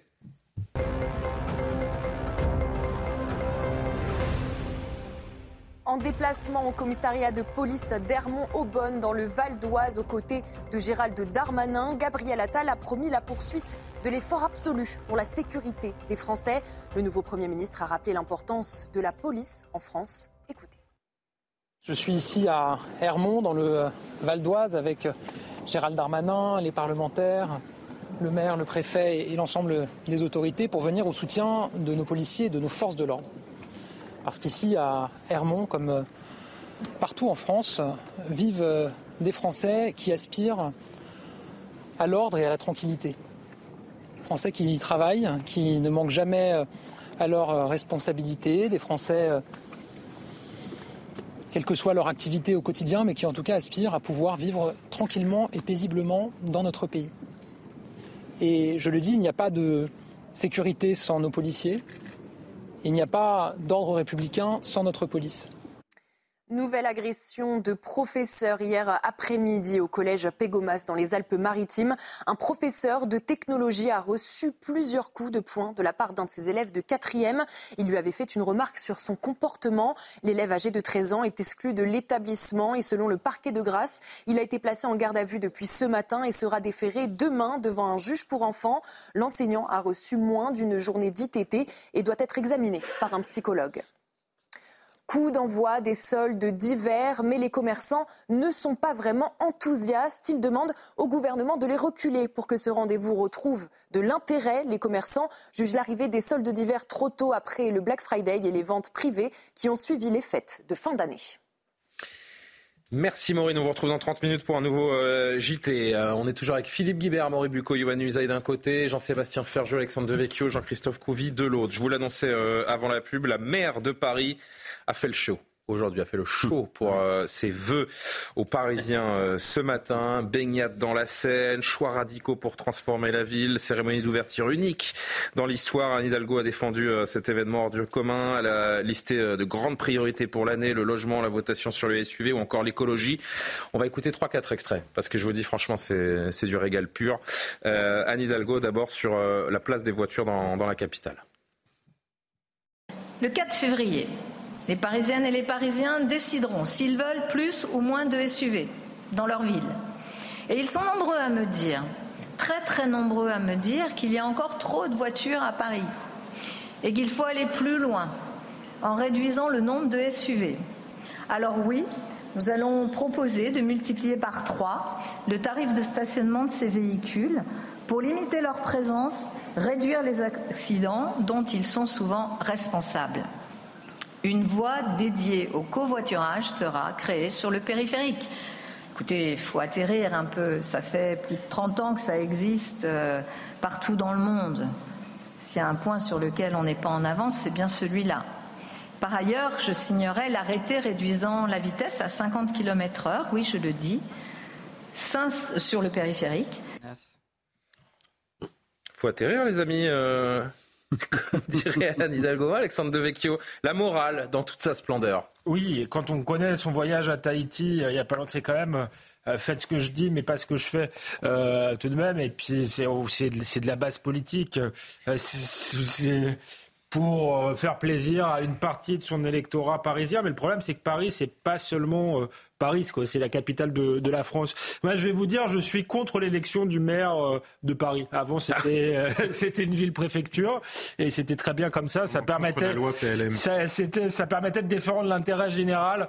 Là, euh, on a Paris livré à une grande, grande démagogue, si vous voulez. Le projet d'Anne Hidalgo, c'est quoi? C'est de dégoûter les automobilistes, en fait. Bah oui, c'est, exactement ça. Parce je, crois que là, je crois que là, on a bien compris. Elle fait, hein. elle fait le calcul que les Parisiens, eux, ne prennent pas beaucoup la voiture. Elle se dit que, après tout, c'est ça qui est fou. Le périphérique, ça n'embête pas les Parisiens. Je veux dire, c'est même pas dans Paris le périphérique. Si, si, si, si. Le périphérique euh, dépend de la mairie de Paris et, est dans Paris. Mais, les Parisiens ne, vivent pas dans. Enfin, vous voyez ce que je veux dire C'est périphérique le périphérique quand même. C'est ça que je. Ah oui, mais il y a des gens qui vivent autour du périph'. Hein. Réveillez-vous, Amaury. Ce que je veux dire, c'est quand Alexandre dit que c'est pour les Parisiens qui sont, si vous voulez, intramuros et qui vivent en vélo, etc. C'est le calcul est fait. périphérique, c'est. Non, mais le périphérique, c'est une question d'écologie pour elle. C'est une question de pollution. C'est un moyen Sauf que ce qu'elle n'a pas compris, c'est que c'est pas en passant de 70 à 50 qu'on sauve la planète. Non, a bah, priori. Ça va surtout multiplier les embouteillages et la pollution, à mon avis. Donc, euh, ça n'aura même pas d'effet concret euh, là-dessus. Alors, euh, Jean-Sébastien et, sur les 50 km c'est très démagogique parce qu'on peut entendre des considérations euh, de pollution, de santé, de bruit. Pour il y a quand même des riverains autour du périphérique. Sauf que rien ne prouve que 50 km/h ce soit véritablement plus bénéfique, parce que de toute façon, aux heures de grande circulation, on roule à moins de 50, Bien sûr. nettement moins de 50 sur le périphérique parisien, et aux heures une. en revanche, quand ça roule, à 50, ça n'est pas le régime pour les voitures le plus favorable en termes d'émissions, parce que les moteurs ne sont pas nécessairement comme ça. Donc ça, c'est juste de l'affichage et elle a envie, et notamment parce que euh, c'est aussi une opposition avec le gouvernement, hein. c'est un bras de fer avec le gouvernement, le ministre des Transports avait dit qu'il s'opposait à une partie de ces projets. Mais admettons qu'on prenne euh, fait et cause pour euh, cette religion qui est donc anti-voiture, admettons admettons qu'on prenne ce, parti, que les automobilistes donc euh, se séparent de leur voiture ou ne l'utilisent plus et se dirigent vers les transports. C'est-à-dire que vous rajoutez ces 1 million d'automobilistes quotidiens, hein, euh, l'île de France et, Paris. Euh, vous mettez un million de personnes en plus chaque jour dans le métro ou dans le RER, e vu les conditions déjà des transports parisiens, à quel point ils sont saturés. Enfin, c'est juste, c'est absurde en fait, absurde. Johan et Philippe. Non, mais c'est précisément. Et puis on va avancer. Hein, il y en a plusieurs extraits. C'est précisément ce que j'allais vous dire, parce que mais elle a un chauffeur, une, ville, une, ah, une, ville sans voiture, Paris sans voiture, ça, ça, ça, me va très bien. Ou en tout cas avec beaucoup moins de voitures, parce qu'il y a des personnes qui ont des enfants en bas âge, des personnes âgées, qui auront toujours besoin de leur voiture. Ça, ça n'est pas discutable. Non, mais il y a des gens qui sont libres aussi, qui ont des voitures, euh, qui polluent euh, pas ou peu, qui ont juste envie de rouler. On a, leur droit. On a le droit d'être pour une ville avec beaucoup moins de voitures. On a le droit d'être pour une ville avec beaucoup. On a le droit d'être contre aussi. On a le droit d'être contre aussi. Il se trouve que moi, je suis pour une ville avec beaucoup moins de voitures. Voilà. Mais ah vous n'avez pas le permis. Mais il faut aussi. Je, je l'ai, je vous remercie. Je, je l'ai depuis plus longtemps que vous, je, pense. Moi, je pense pas, non. Je suis un peu plus vieux. Vous avez mis 10 fois à le passer. Donc, 5. Euh, non, 4, 4. Je l'ai eu à 20 ans. Et moi, je l'ai eu du premier coup. Bon, bravo. Mais, vous n'avez pas de voiture. Toujours est-il que, voilà, je suis moi pour une ville avec beaucoup moins de voitures. Pas, mais je parce que c'est moins de pollution, c'est moins de nuisances sonores, c'est beaucoup plus agréable de s'y promener, etc. Mais encore faut-il qu'il y ait des transports en commun qui correspondent? Et là, effectivement, ça n'est pas le cas. Donc là, c'est la double punition. Parce que si on ne peut pas prendre sa voiture et qu'on est euh, serré, collé serré dans les transports en commun, qu'on doit attendre une rame toutes les 15 minutes avant de pouvoir monter à l'intérieur, les bus ne ça ne, plus. Ça, ne bah marche pas. C'est pas une ville fait Allez, euh, Jean-Christophe. Alors oui, alors Philippe et Jean-Christophe. Mais euh, on va pas faire tous les six à chaque fois sur chaque son parce que j'ai quatre sons. Une remarque rapide. outre celle que vient de faire que je, que je partage, qui est que les, transports en commun n'ont pas du tout suivi bah la diminution qu'on demande aux voitures et qui sont de plus en plus insupportables. Et que les bus ne marchent pas, comme le disait euh, Sébastien, à cause des pistes cyclables installées par Madame Hidalgo. Mais euh, deux remarques supplémentaires. du point de vue de la gauche, je trouve ça scandaleux ce que fait Hidalgo. ce qu'elle fait comme si il n'existait que des Parisiens et qu'on n'était pas dans une agglomération. Non, pas des Parisiens, des Parisiennes et des Parisiens. Oui, c'est vrai. on n'était pas dans une agglomération de 11 millions d'habitants où il y a aussi des banlieusards où il y a aussi des banlieusards qui ne peuvent pas prendre. Mais ils sont interdits de, ils sont interdits de Paris intramuros. Et qui sont moins de transport beaucoup plus exclus de Paris et pour qui c'est beaucoup plus compliqué. Bien sûr. Puis le dernier point, euh, les amis, euh, Anne Hidalgo, elle a été élue au municipal de 2020. C'est pour ça que je suis pourquoi, pourquoi, pourquoi les gens ne sont pas allés voter? Moi, bah, ils iront peut-être à la prochaine. Hein. Que Très franchement, parce que là, mais, vous venez de tout dire. Attends, je voudrais terminer. Moi, je critique beaucoup la politique d'Anne Hidalgo, notamment pour les raisons qu'on vient de dire. Mais il fallait aller voter en mars et en D'abord le système électoral à Paris. 50, mais on s'attendait pas à ça. Et, après, Philippe, allez au bout, s'il vous plaît. Il faut qu'on avance aussi. Il existe depuis 1978 et on s'en est jamais plaint. Et là, on s'en plaint parce que les gens sont mais moi j'étais sérieux aux dernières municipales. Non, mais fallait aller voter, les gars. Philippe, moi j'étais sérieux sous forme de boutade en disant que j'étais contre les élections à Paris parce que vous l'avez dit, ça concerne pas seulement Paris, ça concerne des millions de banlieusards, ça concerne des touristes. De avoir de maires élus. Il peut y avoir des Jusqu'à 78, ça a été concevable. Hein. Euh, je pense que la France était une démocratie au monde où il n'y a pas un maire élu.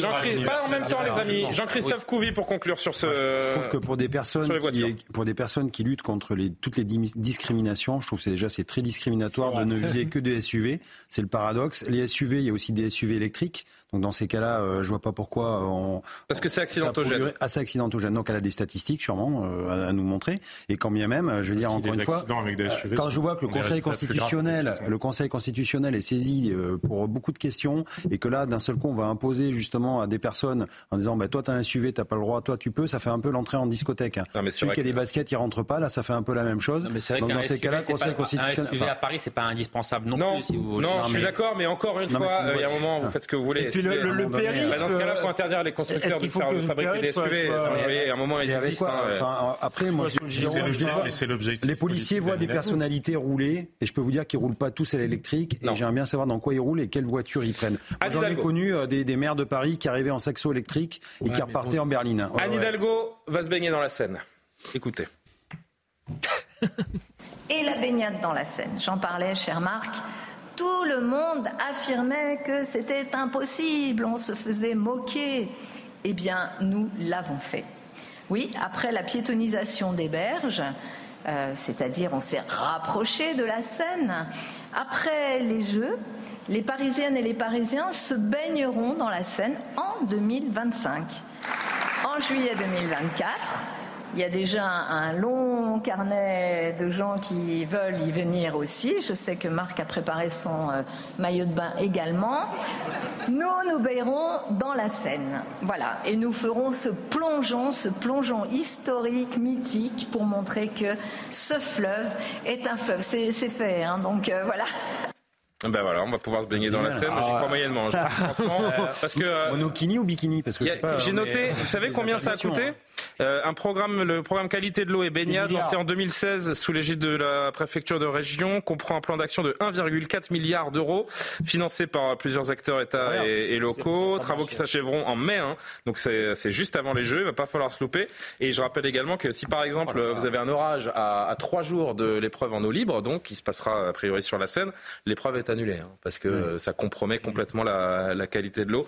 Euh, c'était évidemment la promesse de Jacques Chirac dans les années 90. Oui, ça n'a jamais marché. Je, euh, je paierais quand même pour voir euh, Madame Hidalgo nager dans la Seine. Mais bon. Voilà. donc je pense que les, milliards auraient mieux fait d'être investis ailleurs. Très Après, c'est pas plus mal. Non mais qu'on tape gratuitement sur Anne Hidalgo, c'est devenu un sport national. Je veux bien, mais il y a un moment. la, Seine, il y a que, la Seine, que la Seine soit baignable, c'est plutôt, c'est plutôt pas raisonnable. Ça marche. Qu'elle soit plus propre. Oui. Simplement. La baignade n'est qu'une conséquence. Et ça, c'est un objectif parfaitement défendable, effectivement. Bon, Anne Hidalgo, sur l'immigration. Ah.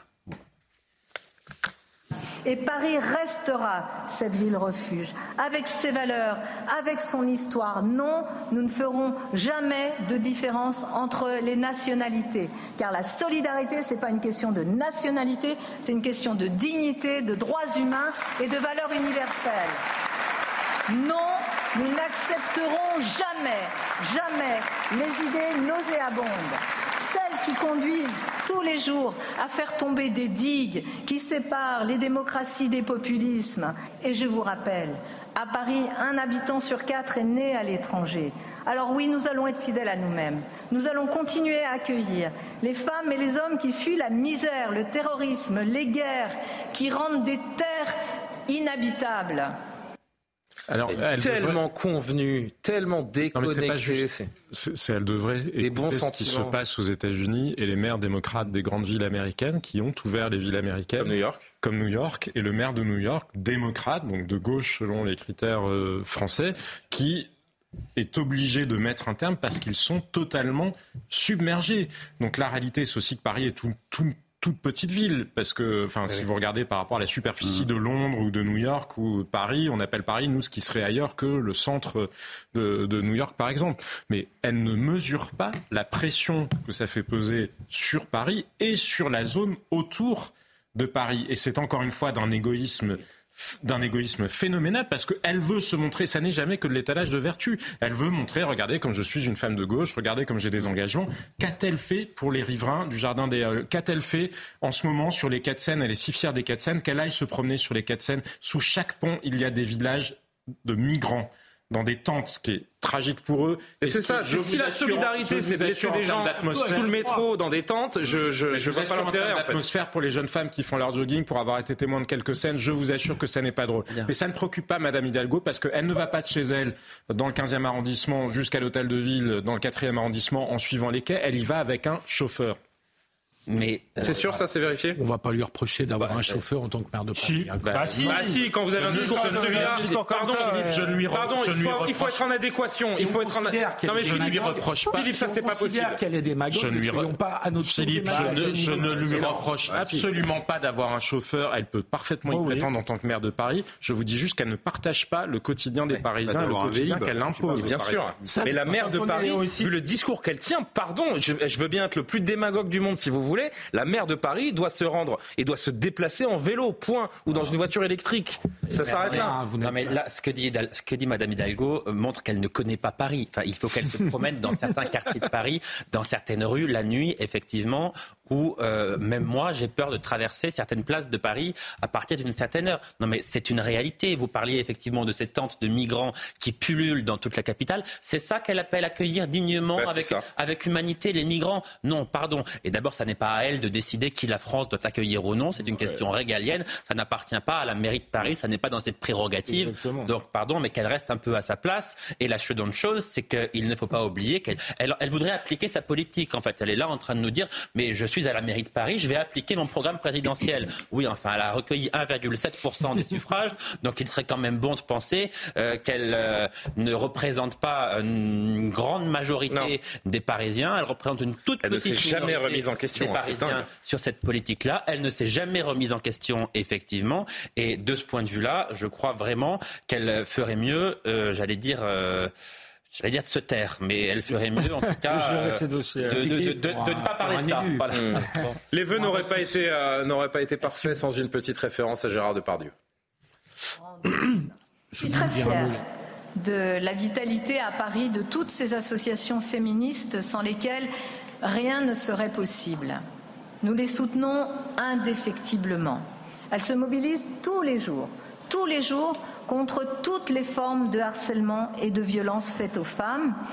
Et je le dis avec force, à Paris, il n'y a pas de privilège pour les monstres sacrés.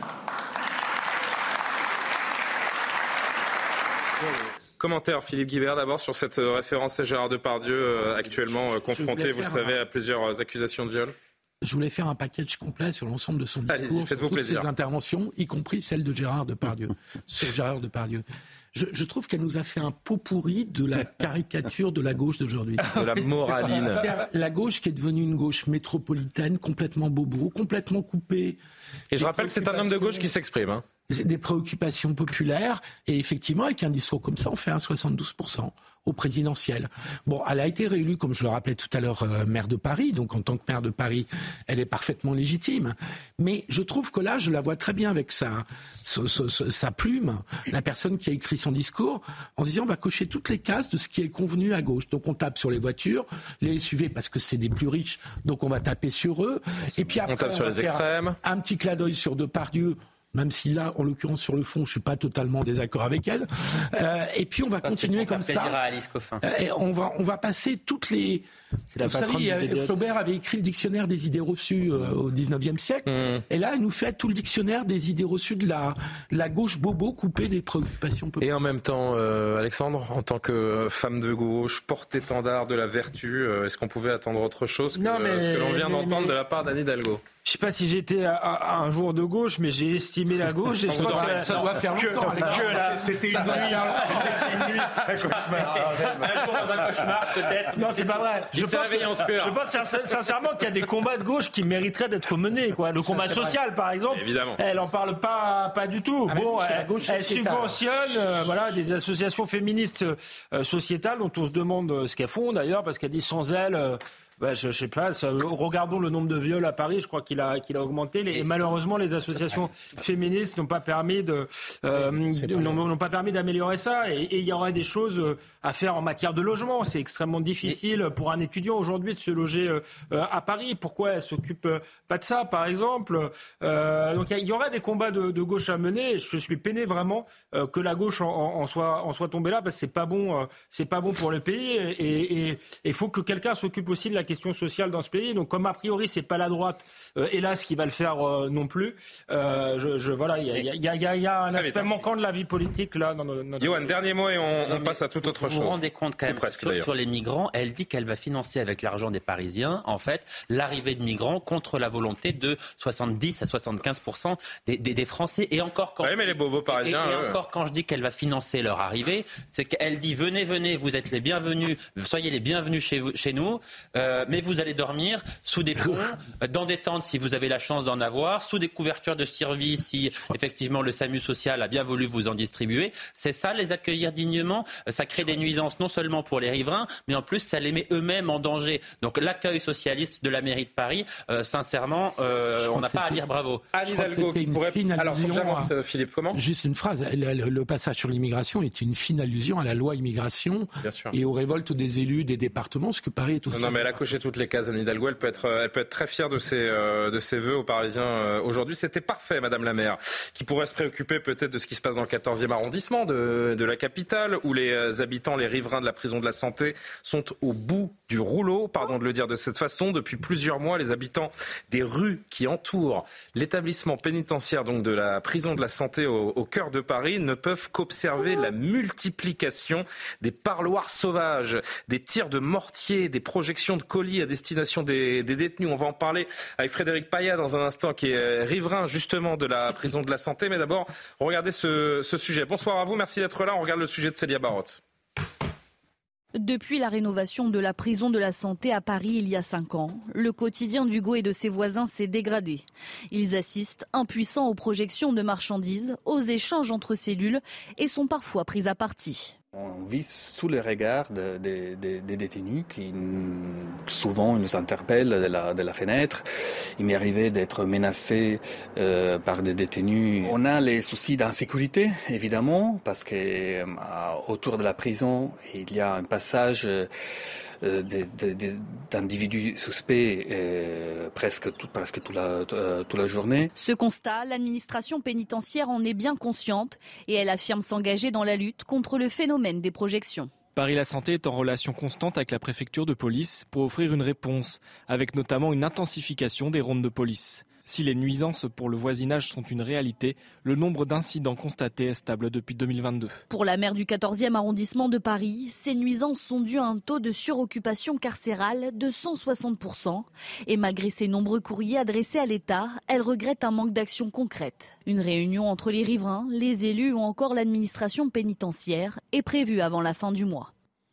Avant d'aller voir notre invité, Jean-Christophe Couvi, un petit mot. Les, prisons françaises sont des passoires, on le savait. C'est confirmé, encore une fois, avec la prison de la santé à Paris, qui a été rénovée, hein, pourtant, il y a 4-5 ans, je crois, c'est ça hein? Oui. Oui, c'est passoire. Et bon, après, il faut euh, quelque part, euh, on achète aussi un peu la paix sociale, c'est-à-dire qu'à l'intérieur de la prison, on ferme les yeux parce que on sait aussi qu'il n'y a pas assez de surveillants, parce que le, monde pénitentiaire est en souffrance. Et donc, euh, oui, c'est une façon d'acheter la paix sociale et d'avoir le calme dans les prisons. Sauf que les riverains, eux, n'ont pas de paix sociale. Hein. Et eux, forcément, il y a toujours des perdants dans l'histoire. Et les perdants, c'est quand même les riverains, effectivement, où on voit tous les jours un va-et-vient. moi, je peux vous dire, dans les prisons, vous avez tout. Vous avez de la drogue, vous avez des kebabs, vous, avez, vous faites livrer presque des pizzas. Euh, c'est un truc de dingue. Euh, il y a des PlayStation. Enfin bon, voilà. Donc je préférais plutôt qu'on de la viande. Bah, J'ai noté les trois grands classiques des, fameux colis qui sont jetés, d'ailleurs comme les images le, mhm. montrent, euh, au-dessus des murs d'enceinte de la prison. Les trois grands classiques, c'est le cannabis, les téléphones avec puce et la viande. Ben, et euh, envoyé parce, que comme ça, en fait dans les prisons. Et quand vous avez du cannabis, vous devenez vous aussi un caïd parce que vous avez de quoi alimenter d'autres prisonniers et puis vous êtes quelqu'un et donc vous faites de l'argent. Euh, les téléphones, ben, on sait à quoi ça sert aussi. Il y a aussi, bah, encore une fois, euh, gérer le trafic depuis la prison notamment. Euh, c'est aussi, c'est là où aussi dans la prison on devient, on se upgrade, comme on dit, on devient encore plus criminel. Pourquoi? Parce que il n'y a pas assez de place en solo dans les prisons. Et encore une fois, nous on milite hein, pour que justement chaque prisonnier ait son, sa cellule, qui puisse aussi euh, réfléchir et travailler à sa sortie, et non pas vivre en communauté ou en fait quelque part. Et même certains nous disent on est même mieux en prison parce qu'au moins on existe et on a un, code social plutôt qu'à l'extérieur. On voit ces images euh, donc aux abords de, la prison tournées ces dernières semaines où on voit donc ces, colis qui sont lancés, ces jeunes euh, qui pendant la nuit viennent envoyer ces, objets à travers les murs d'enceinte, ces, ces nuisances sonores qui sont permanentes. Frédéric Paya, merci donc d'être euh, avec nous. Vous êtes l'un de nos confrères. Hein. Vous êtes journaliste et donc membre, euh, surtout ce soir pour nous, de l'association des, riverains de la prison de la santé. Avant de vous donner la parole, je voudrais qu'on voit cette séquence que vous-même nous avez envoyée, qui a été prise euh, par vous, par l'un des, membres de ce collectif, je crois, des riverains de la santé, pour bien comprendre à quoi sont confrontés les gens qui habitent autour de la prison. Regardez cette séquence de quelques secondes.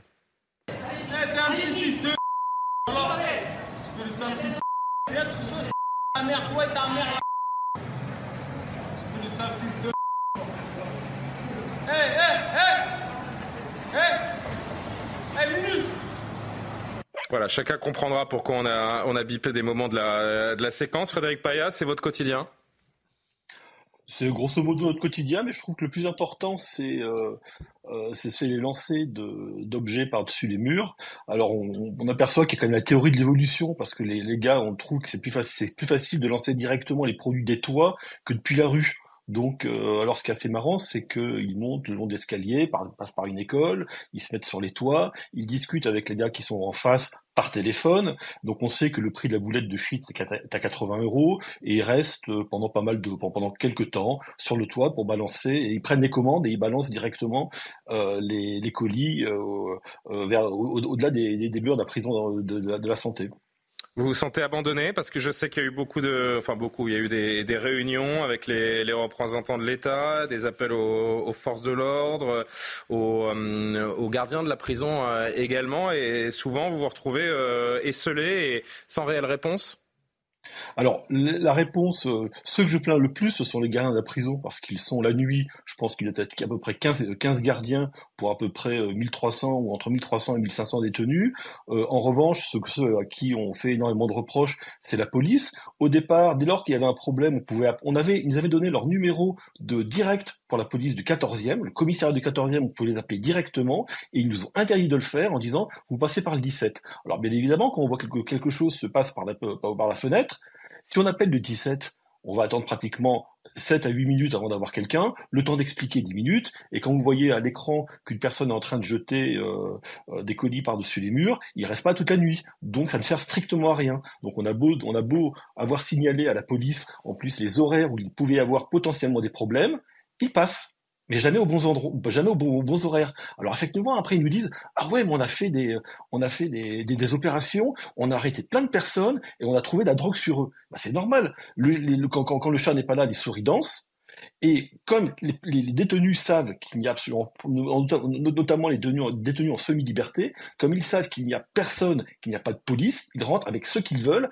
On les voit. Ils sont en plus sous les caméras de la police. On la voit justement, la caméra, à l'angle un peu, exactement, là, on l'a vu, la caméra de la police. ils se mettent sous la caméra.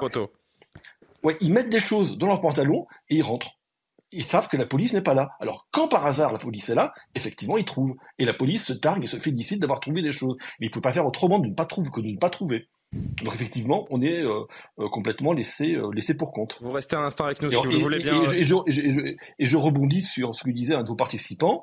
c'est un moyen d'acheter la paix sociale à l'intérieur. Un mot, Jean-Christophe Couvis, sur ce qu'on vient d'entendre, et notamment, oui, c'est cette police, euh, pardon de le dire, parce qu'on sait que vous, tant bien que mal, vous essayez d'être partout où on vous appelle, mais là, en l'occurrence, dans le 14e, ces gens-là appellent le commissariat, font le 17 et se retrouvent un peu seuls au monde. On peut fournir une explication à ce monsieur? Alors l'explication sur l'appel 17, c'est parce qu'en fait, effectivement, les, les, fonctionnaires de police donnent leur numéro de téléphone pour aller plus vite, sauf qu'après, bah, c'est plus ou moins illégal. Euh, donc il faut passer par la voie, euh, la voie entre guillemets hiérarchique, parce qu'il l'appel 17 rentre dans les statistiques et puis c'est enregistré. Et donc ça nous fait après effectivement des preuves euh, s'il y a une chose qui se passe ou n'importe quoi. Sauf que le temps que vous joignez quelqu'un avec l'intervention se fasse. Je dis pas le contraire, mais, mais et en même temps, en ce moment, il y a des opérations place nette un peu partout dans Paris parce qu'il y a les Jeux Olympiques. Donc en fait, on met des effectifs de police en priorité sur des endroits bien définis. Parce qu'il n'y a pas de compétition autour de la santé. Ah autour de la euh, santé, si des fois du karting ou alors des, des jeux. Non, mais pour les jeux, il n'y aura pas de compétition, donc mais on ne pas de place nette autour de la prison, quoi. Donc en fait, ben, encore une fois, euh, c'est ce qu'on disait tout à l'heure, et malgré les moyens que le, le gouvernement aurait mis et a mis, euh, ben, je suis désolé, mais il n'y a pas encore assez d'effectifs pour occuper et pour, pour faire la place nette partout. Donc on fait ce qu'on peut, on bouche les trous, on met des rustines, et puis ma foi, ben, au détriment aussi des citoyens qui en ont marre, qui en ont ras-le-bol, et qui un jour, et je le dis, mais c'est vrai, vont se faire justice eux-mêmes, parce qu'ils en auront marre. Il ne faut pas en arriver là, mais je sais que moi, ça m'est arrivé de péter des câbles. Oui, parce que le prochain coup, c'est. Je ne sais pas si ah ce sera Frédéric Paya, mais ils sont nombreux à habiter dans le, dans le 14e, et la ah prochaine fois que la police n'interviendra pas, il y en a un qui bah, va, euh, bah, qui va péter les plombs et qui va y, et qui va y aller, euh, et avec les conséquences qu'on peut imaginer. On va poursuivre la conversation avec vous, Frédéric, si vous le voulez bien. On va juste marquer un point, un point actuel avec Maureen Vidal. On se retrouve tout de suite.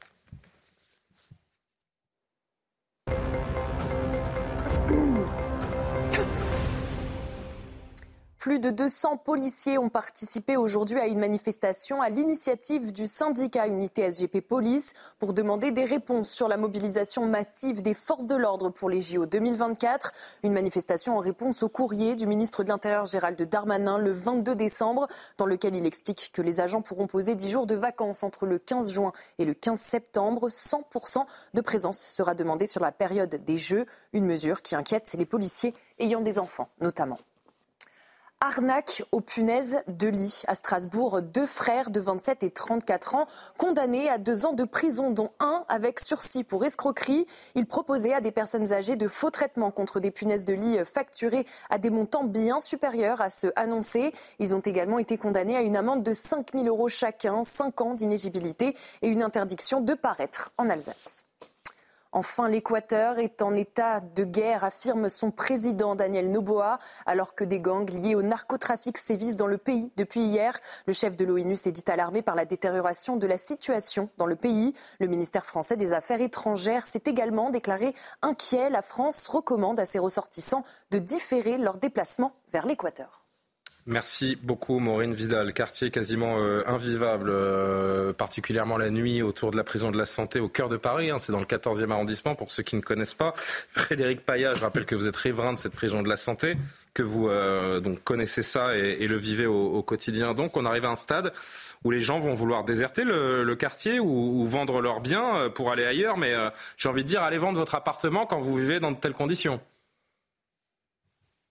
de l'association qui, euh, désire, euh, désire s'en aller et euh, l'appartement qu'ils avaient acheté a subi une décote de 25%. Ah, c'est terrible.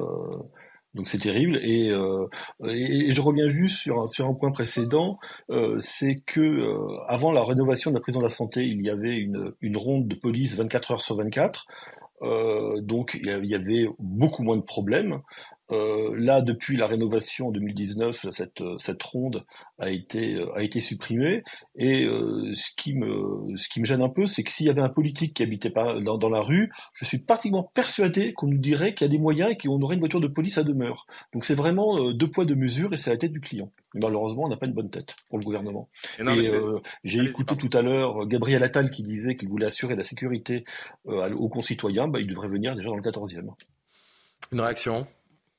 Oui, Marie non, mais ce qui est terrible, c'est qu'on sait qu'il y a. Hum, vous voyez, là, on parlait du taux d'occupation de cette prison de 160%, qui est énorme. Il faut construire des prisons, mais quand on voit, en fait, tous les désagréments que ça engendre autour de ces prisons. Tout le monde veut des prisons, mais personne à côté de chez soi. Mais voilà, les maires n'en veulent pas, et on peut comprendre, en fait. C'est ça qui est terrible. Mais ceci explique cela. Euh, s'il y avait plus de prisons, elles ne seraient pas occupées à 160%. Euh, on pourra mieux maîtriser ce qui se passe. Non, mais c'est vrai que si, le, si, un membre du gouvernement habitait à proximité de la santé, euh, pardon, c'est un peu, c'est peut-être un peu démago, encore une fois, de reprendre les propos de Frédéric Paya, mais je suis assez d'accord je pense qu'il y aurait, euh, il y aurait pas de problème en fait, et que le ménage serait fait euh, assez, assez rapidement. Jean-Christophe, euh, Jean-Sébastien. Non, mais oui, je crois que le sujet, c'est euh, et c'est un dossier sur lequel se cassent les tous les gouvernements, pas seulement euh, simplement. Maintenant, ça fait sept ans qu'Emmanuel Macron est au pouvoir, mais oui, il y a une difficulté à Maurice de souligner parce que beaucoup d'élus locaux refusent la construction euh, de prison, mais il me semble que dans un certain nombre de cas, l'État est capable de faire preuve de volonté politique, y compris pour imposer contre la volonté des populations locales un certain nombre de projets, et que, bah, en creux, ça montre qu'il y a un défaut de volonté politique sur ces constructions euh, de places de prison, mais aussi pour des raisons, ce ne sont pas que des obstacles matériels, ce sont aussi pour des raisons idéologiques. On a, et le ministre actuel de la Justice, même si peut-être il a évolué, ou en tout cas fin d'évoluer, euh, pour être compatible avec euh, le reste de la Macronie, a longtemps été idéologiquement. Jean-Christophe, l'usage de la prison, il y a aussi des faux amis. Quand on discute avec un magistrat, les magistrats nous disent mais des places de prison, il y en a aussi, mais qui sont éloignées, par exemple au Havre, etc. Et sauf que du coup, ça éloigne les prisonniers de leur ah famille. et donc, on les envoie pas là-bas pour le bien-être de leur famille. Alors après, je suis désolé, il y a peut-être aussi un tri à faire. Il y a 25% d'étrangers dans les prisons. Ils ont eh peut-être pas forcément de famille euh, à Paris ou proche de Paris. Eh bien, on pourrait les envoyer aussi dans les endroits où il y a de la place, un peu plus éloignés. Juste un mot. C'est Voilà. Euh, J'ajoute quand même que depuis 2010, depuis les années Sarkozy et, les, et la volonté de mener des politiques de rigueur et de, baisse des dépenses publiques, euh, le ministère de la Justice a été une des principales victimes, tout gouvernement confondu. Et les prisons dépendent du ministère de la Justice. Hollande et euh, Macron jusqu'à il y a deux ans où le budget de la justice oui, a, beaucoup augmenté. Je vais remercier. Merci s'est opposé systématiquement à des augmentations de budget sur les prisons tout particulièrement. Je remercie Frédéric Payat, donc riverain de la prison de la santé, et l'un de mon frère également d'avoir euh, réagi sur, euh, sur CNews. Espérons peut-être que la, la, médiatisation également de, de, de, votre situation permettra de faire euh, un petit peu avancer les choses. En tout cas, on reviendra vers vous peut-être ultérieurement pour voir si la situation a évolué. Merci d'avoir témoigné sur, sur notre antenne. Merci Frédéric Payat. Euh, L'affaire Théo que nous suivons également depuis son ouverture hier, je voulais qu'on en dise un mot ce soir. Jusqu'à 15 ans de prison, je rappelle, c'est ce que risque le policier principal mis en cause dans le procès de, de cette affaire, 7 ans après les faits. Une procédure très longue, très complexe. Sept ans plus tard, on, juge donc la proportionnalité d'un geste qui a laissé un handicap à vie à ce, à ce jeune homme, euh, victime avec une, une matraque. Noémie Schulz a suivi cette deuxième journée d'audience.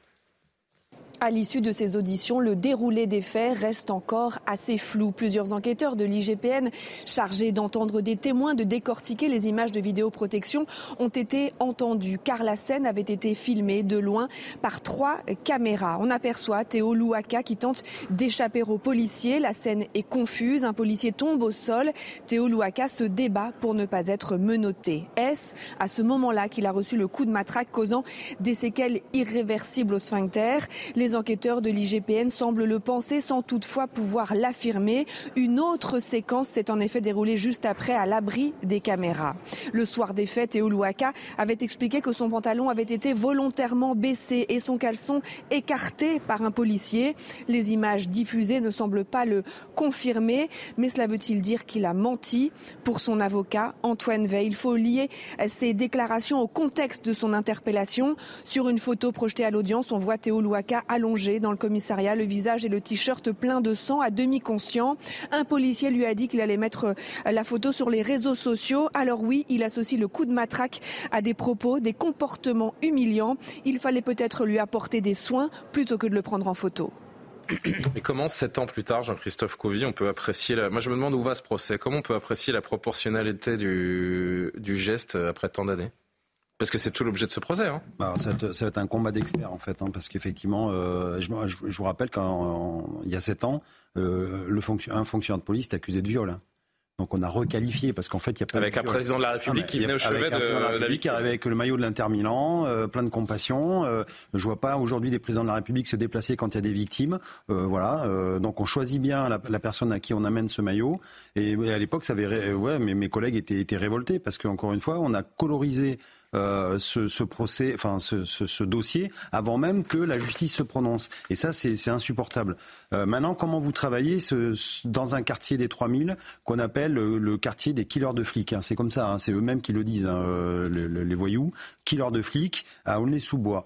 Euh, quand vous arrivez, vous êtes trois fonctionnaires et vous devez contrôler dix individus et que les individus ne se laissent pas faire, forcément, à un moment donné, le ton monte et vous devez vous faire respecter.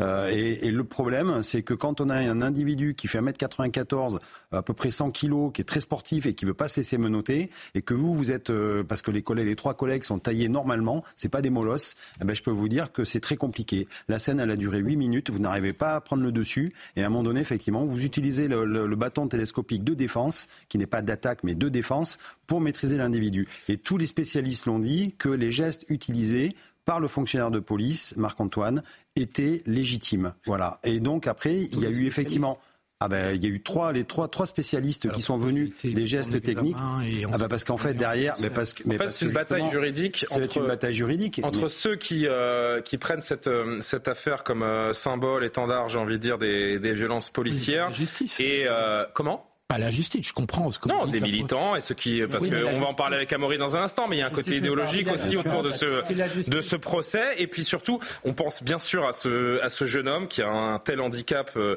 qu'il va en souffrir toute son existence et c'est euh, et c'est terrible, personne n'exclut ça, mais euh, peut-être faut-il rappeler aussi que c'est une personne qui ne s'est pas laissée interpeller euh, calmement après une arrestation par la police pendant un contrôle de police. Oui, mais ça, c'est c'est pas ça qui est en cause, que que- qu'il faille calmer des gens qui ne refusent d'obtempérer ou qui refusent d'être interpellés. Ces personnes ne reprochent ça à la police. S'il a été mis en examen puis amené à un procès, c'est qu'il y a quand même des indices graves et concordants sur le fait qu'ils ont que vos collègues ont largement dépassé euh, ce qui était euh, normal de faire pour des policiers qui maîtrisent un individu qui peut être violent. Voilà. Ce procès, il est manipulé d'une certaine façon, en tout cas par, certains. Euh, Je vous dis, justice. pour, des, pour beaucoup de militants. Non, non, non, non, je parle en effet de, de ceux qui gravitent autour de, de cette affaire. Pour beaucoup de, de militants, je le disais, c'est le procès des, des violences policières. Pour d'autres, aidés aussi par pas mal de, de médias, c'est un procès en racisme d'État, euh, racisme, Oui, racisme policier. Et Amaury voulait revenir là-dessus euh, avec nous. Vous voulez nous parler de cet aspect qui, qui vous interpelle, notamment autour des, des personnes qui sont présentes pour assister à ce, procès et soutenir Théo. Oui, alors d'abord, j'ai été moi interloqué par euh, plusieurs médias, si vous voulez, qui généralement ne mettent pas en couleur, mettent en avant la couleur de peau des personnes impliquées dans des affaires judiciaires, et là, qui ont pris la peine de soigneusement mentionner la couleur de peau euh, de Théo. C'était par exemple le cas hein, dans Libération qui a fait un article hier et qui disait, je le cite, un Théo Louaka est un homme noir de 22 ans, reblote le, le lendemain, où là, Libération parle du principal mis en cause, Marc-Antoine, 34 ans, est l'auteur du coup matraque qui a gravement blessé au rectum le jeune homme noir. Et on retrouve aussi ce détail sur la couleur de peau dans d'autres médias comme France Info 20 minutes ou encore France 24. Euh, Qu'est-ce que ça veut dire d'après vous? Eh bien, si vous voulez préciser que euh, Théo est noir euh, de manière aussi formelle, c'est sous-entendre que sa couleur de peau pourrait être une clé de compréhension de cette affaire. Autrement dit, que ce serait une des raisons pour laquelle Théo a été blessé ce jour-là, comme si finalement les policiers n'avaient pas voulu l'interpeller simplement parce qu'il était sur un point de deal et qu'il s'était rebellé, mais parce qu'il était noir. En fait, c'est de dire que les policiers sont racistes. D'ailleurs, c'est la grille d'analyse hein, qui avait été faite par plusieurs personnalités de la gauche et de l'extrême gauche juste après les faits en 2017. Vous allez voir ce tweet de Jean-Luc Mélenchon hein, qui disait par exemple À l'époque, donc Exactement. Je ne stigmatise pas la police, mais je ne permettrai pas qu'on viole un jeune homme à cause de sa couleur de peau. Et là, euh, c'est encore ce qu'a répété aujourd'hui le patron d'SOS Racisme, hein, Dominique Sopo, qui était présent, euh, qui est présent à ce procès. Euh, nous avons pu, enfin, c'est Noémie Schulz qui a pu l'interroger pour CNews. Je vous propose justement d'écouter euh, ce qu'il a dit à son micro. C'est une violence euh, extrême qui a été exercée euh, sur un jeune homme noir. Ça n'est euh, sans doute pas le fruit du hasard, même si malheureusement je regrette personnellement que les insultes racistes très graves dont Théo a fait témoignage de façon constante dans ses dépositions ne soient pas réellement débattues ici puisque ça n'a pas été retenu dans ce qui est reproché aux euh, agresseurs. On constate que ces violences euh, ne s'exercent en général pas sur n'importe qui. Ce que l'on peut attendre des forces de l'ordre, eh bien, c'est un comportement irréprochable et non pas d'entendre, comme on a une fois de plus entendu, des paroles de victimisation. En quoi est-ce que c'est un problème selon vous, cette interprétation des faits, Amaury? Bah, c'est un problème d'abord parce que ça ne colle pas avec euh, la réalité d'un point de vue euh, juridique, c'est-à-dire que effectivement Théo a accusé les policiers d'avoir tenu des propos racistes après l'interpellation, Euh, mais les policiers ont toujours nié les faits et finalement il n'y a rien de tangible et donc euh, ça n'a pas été retenu contre les policiers. Donc assez malhonnête de penser que Théo a été interpellé simplement parce qu'il était noir, surtout quand on sait eh bien, qu'une euh, bonne partie de la population de Donnay-sous-Bois est d'origine africaine ou nord-africaine. Ça, c'est le premier point. La deuxième chose, c'est finalement, on le voit là, c'est la volonté de la part de l'extrême gauche de vouloir systématiquement calquer une grille de lecture idéologique sur la réalité, comme s'il fallait faire une présomption, euh, peser pardon, une présomption de racisme envers la police et faire les liens entre des affaires qui n'en ont pas forcément, l'affaire Adama Traoré, l'affaire Zéclair, l'affaire Naël, celle de Théo. En fait, pour cette euh, mouvance, eh bien, dans toutes ces affaires, la police aurait agi par racisme, alors que pour la plupart des cas, eh bien, rien ne l'atteste, et c'est ça qui est assez révoltant. Jean-Christophe Couvi, il nous reste peu de temps, mais euh, j'aimerais vraiment que vous réagissiez. Bah, moi, je suis d'accord avec Maurice. C'est-à-dire qu'en fait, on, on, voit bien qu'il y a une, derrière une, une, une, manipulation euh, politique, idéologique pour transmettre, trans, transférer justement euh, et en faire une icône de la, de la violence policière. Alors moi, je suis désolé, mais encore une fois, quand on voit mes trois collègues, d'où ils viennent, euh, c'est des gens tout à fait normaux, qui ont fait des études supérieures, euh, qui étaient là pour servir la population, qui eux-mêmes le disent, que la population euh, a la vie dans des conditions épouvantables dans le, dans le 93, à Aulnay-sous-Bois, avec un maire d'ailleurs qui était ancien flic, qui avait d'ailleurs en 2017 condamné aussi des policiers sans même connaître le fond du dossier. Donc en fait, on a vu qu'on a euh, tout de suite, en 2017, il faut se transposer. Tout de suite, il y a une chape de plomb sur ces policiers. Il y a eu un, un jugement médiatique et politique qui a été sans appel. Et là, aujourd'hui, bah, justement, ils peuvent s'exprimer ouais. et la vérité va éclater. Et j'espère que mes collègues seront tout simplement libérés sans poursuite. Je, juste deux mots, c'est l'exploitation politique de la part de militants de gauche, comme il y a de l'exploitation politique de la part de l'autre bord sur d'autres faits divers. Bon, ok. Sur le plan judiciaire, ce qui est reproché aux policiers, c'est un usage disproportionné de la violence et ça, seul le procès Exactement. pourra nous dire ouais. la vérité, en tout cas les éléments de, de vérité que, le, le, que la justice peut réunir. Il va être l'heure de se quitter. Évidemment qu'on suivra euh, quasi quotidiennement le, le, suivi donc de ce de ce procès. Théo, euh, sans vous mettre en difficulté, combien de temps il dure le procès, vous savez? À plusieurs jours, j'ai plus la date exacte bon. de fin. Jusqu'à vendredi prochain. Jusqu'à vendredi prochain. On suivra ça euh, vendredi de la semaine prochaine. Oui. On suivra ça euh, attentivement. Dans vos kiosques demain, à la une de vos quotidiens, je rappelle. Alors tiens, je vais, je vais rassurer Jean-Sébastien Ferjou et tous les gens qui m'ont écrit ces derniers jours sur sur Twitter. Oui, je vais accéder à cette magnifique demande qui est la vôtre, ah. Jean-Sébastien celle de beaucoup de téléspectateurs à partir de lundi. À partir de lundi, on reprend la dernière image. À la une de vos quotidiens. Donc demain, en attendant évidemment euh, que Gabriel Attal fait la une des principaux euh, quotidiens encore demain, Attal veut imprimer sa, marque pour le Figaro aujourd'hui en France, qui fait une double une. D'un côté, euh, ce que préparent Macron et Attal dans le remaniement, et puis l'affaire Urgo qui est en une du Parisien également, avec ses cadeaux illégaux aux pharmaciens. Ce sera intéressant de, voir ce qui est dit dans cette, enquête. En bas à gauche, vous voyez que chauffe hein, entre la mairie de Paris et le Paris Saint-Germain, le, PSG qui pourrait quitter le, Parc des Princes puisque la ville ne veut pas accorder le rachat au club qatari. Les échos, la feuille de route de Attal. On va avancer avec euh, Ouest France également. Gabriel Attal à la tâche. Il est partout, hein, Gabriel Attal. Tiens, il y, a une, il y a un portrait également de Mathieu Lehanner qui est designer de l'année. C'est lui qui a créé la torche des Jeux Olympiques. Et eh bien écoutez, euh, vous pourrez lire le portrait de cet admirable designer. Et puis le mercredi, c'est ski. Alors ça, ça fait plaisir Sud-Ouest. C'est l'édition Pays Basque Béarn, la neige fraîche qui permet aux, aux, scolaires de reprendre le chemin des pistes. Reportage à Gourette, en Haut-Béarn, où le ski est une activité. Ça, ce sera, ce sera sympa à lire. L'hôpital de Bayonne est dans le rouge. C'est moins réjouissant. Et puis les galeries Lafayette vont fermer à Pau. Alors ça, ah ouais. c'est dommage. C'est ah bon pour l'emploi. Oui.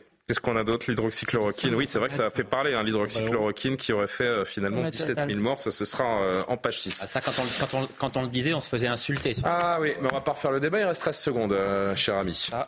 Merci. Pas faute de l'avoir dit. Hein. Non, c'est vrai. Vous étiez à la pointe. Ça va?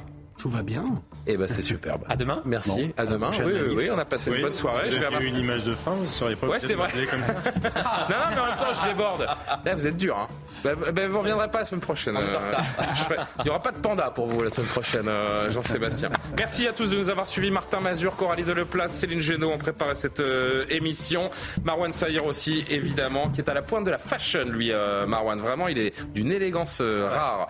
Ouais, Martin qui doit travailler un petit peu son pied droit, ça, c'est une autre histoire. On se retrouve demain. L'édition de la nuit est à suivre. À demain. Bonne nuit.